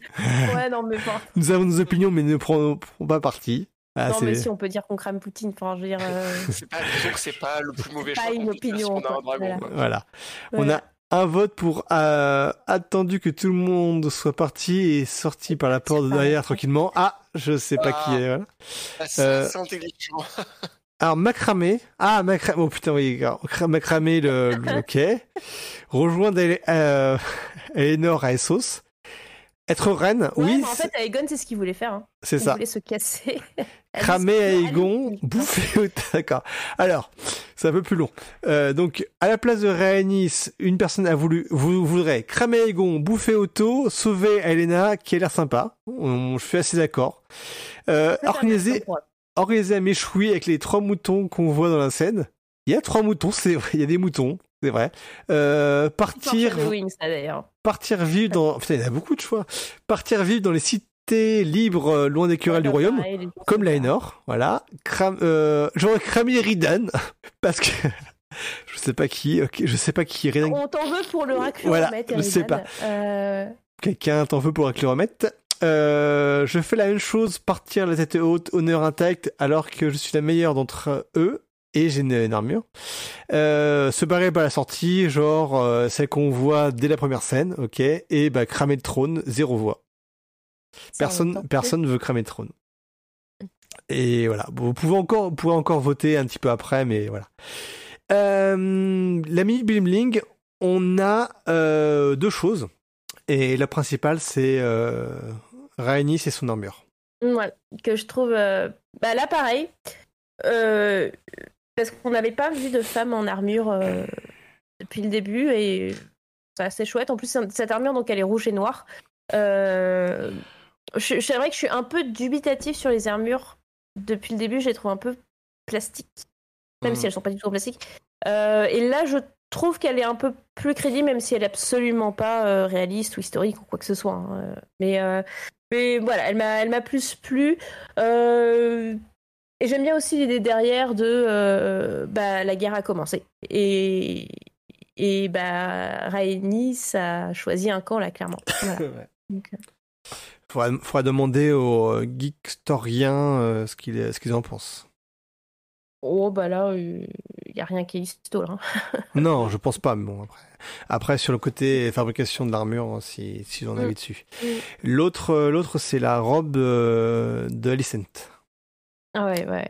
Mais de toute façon, toutes les, les, les broderies des, des robes, elles sont assez chouettes. J'ai, alors, et on, on voit pour le coup Alicent qui est dépouillée de ses, aussi de ses, euh, de ses bijoux. Tu Mm. vois, pour marquer le deuil, etc. le pour collier. marquer, bah, que, bah, elle passe de reine à, à reine douairière, hein, donc c'est-à-dire la mère du roi. Euh, et, et alors pour le coup, le, alors je sais pas ce que vous en pensez, mais le, la découpe de son col, comme ça, me fait un peu penser euh, à la robe que portait Rhaenyra sur l'épisode d'avant, qui était aussi euh, avec des un petit peu en carré comme ça. Peut-être, euh, j'ai pas, sou- j'ai pas souvenir. Ouais. John, souvenir t'as. non plus. ouais. Non. Non, je- c'est une très belle robe, mais je me, souviens, je me souviens pas d'un épisode à l'autre comment elles sont Ouais. habillées, je vous. Mm, mm. Mais bon, en tout cas, voilà, on note que, mais ça, euh, plusieurs fois, on l'avait, on l'avait dit, mais le vert, le vert, toujours le vert depuis, euh, Oui. depuis cet épisode 5, même pour le deuil, euh, parce que c'est une robe qu'elle porte un peu pour le deuil, euh, est verte. Mais t- jolie, jolie robe. Mm, mm. Il y a juste les boucles d'oreilles en bijoux, je crois. Elle a, elle a plus son collier des sept, très, mais très la, simple, la boucle ouais. Et on- maintenant, on va être sur les attentes parce que là, on va quand même arriver sur le dernier épisode de la série, l'épisode 10. Ah ouais. Euh, épisode très attendu et qui pourra permettre de faire après un, un bilan. Et bah, qu'est-ce que qu'est-ce que chacun d'entre vous attendait de ce dernier épisode? Pour commencer, John? Ah bah écoute, moi euh, j'espère que ça va être un épisode qui sera plutôt comme euh, les huit premiers et plutôt euh, pas du tout comme celui-ci. Parce que malgré, malgré tout, j'ai, je continue à, beaucoup croire en cette série. J'ai vraiment... dans l'ensemble, je dirais que c'était une série vraiment super. Enfin, j'ai, j'ai adoré. Et donc, moi, ma première attente, c'est que en fait, cet épisode, ça soit juste un faux pas et pas euh, la nouvelle direction. J'espère que c'est surtout pas genre, ok, donc on a pris le temps de vous poser les enjeux, les machins, et donc maintenant on va vous faire du grand spectacle, des scènes impressionnantes. Regardez, on a gardé plein de budget pour faire des dragons, etc. Et on met euh, complètement de côté toute la cohérence, euh, tout le scénario, toute la logique. Donc moi, ça, j'espère surtout pas. Euh, j'espère qu'il y aura quand même, qu'ils arriveront quand même à faire des, tu vois, des belles scènes, des scènes impressionnantes, des scènes euh, avec des dragons, etc. Évidemment, euh, j'aime bien quand on voit des dragons, j'aime bien quand on voit des scènes, des jolies scènes. Mais si c'est au, si c'est au dépend de, de la logique et du scénario et de la construction des personnages, je préférerais vraiment pas. Et donc après, plus précisément, qu'est-ce que j'attends? Bah non, euh, plus précisément, euh, j'attends effectivement, voilà, on va voir euh, ce qui se passe côté Rhaenyra, comment elle prend la chose, et j'ai pas d'attente scénaristique particulière, à part que je trouve ça logique et bien construit. Mm. En gros, comme ça l'a été jus- jusqu'à avant cet épisode, en fait. Je, bah, je- enfin, comme toi. Pour le coup, comme toi, j'aurais des attentes scénaristiques un peu plus précises. mais Je vais peut-être pas en parler euh, là parce que ça spoilerait. Euh, et j'ai quand même la, la petite question de sur quoi ils vont, ils vont finir, euh, ils vont finir cette série. Euh, je pense pas qu'ils aillent jusqu'à sang et fromage. Euh, je ne dis Mhm. pas plus. Parce que ça ferait trop dans un seul. Je pense qu'ils comprendront après. Voilà, c'est, enfin, c'est moi, ce que j'attends vraiment, c'est le, c'est limite vraiment le- la dernière séquence de, de l'épisode.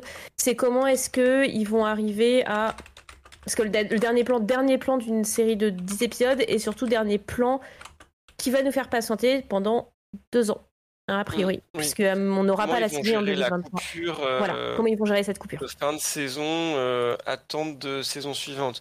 Moi, je pense qu'il va y avoir une espèce, un espèce de crescendo avec une espèce euh, d'explosion finale euh, qui va faire euh, déclaration de guerre. euh, ça y est, la guerre est partie. Mm. Si, si je devais euh, pronostiquer. Genre là, on a eu euh, euh, mise en place machin, euh, pseudo début de guerre avec cette scène toute pétée. Et là, je pense que voilà, il va y avoir réponse. euh, euh, les Noirs, comment ils prennent ça, comment ils se préparent, qu'est-ce que c'est eux, leurs alliés, leurs machins, leurs plans. Peut-être un, un moment de, de sang euh, ou de, de mort ou de machin pour finir. Et après, euh, bim, euh, la guerre, ça sera l'année prochaine, dans deux ans. Ouais. Ça va être triste. Hein. De- Moi, je suis, je suis quand même triste que, que ça s'arrête. Hein.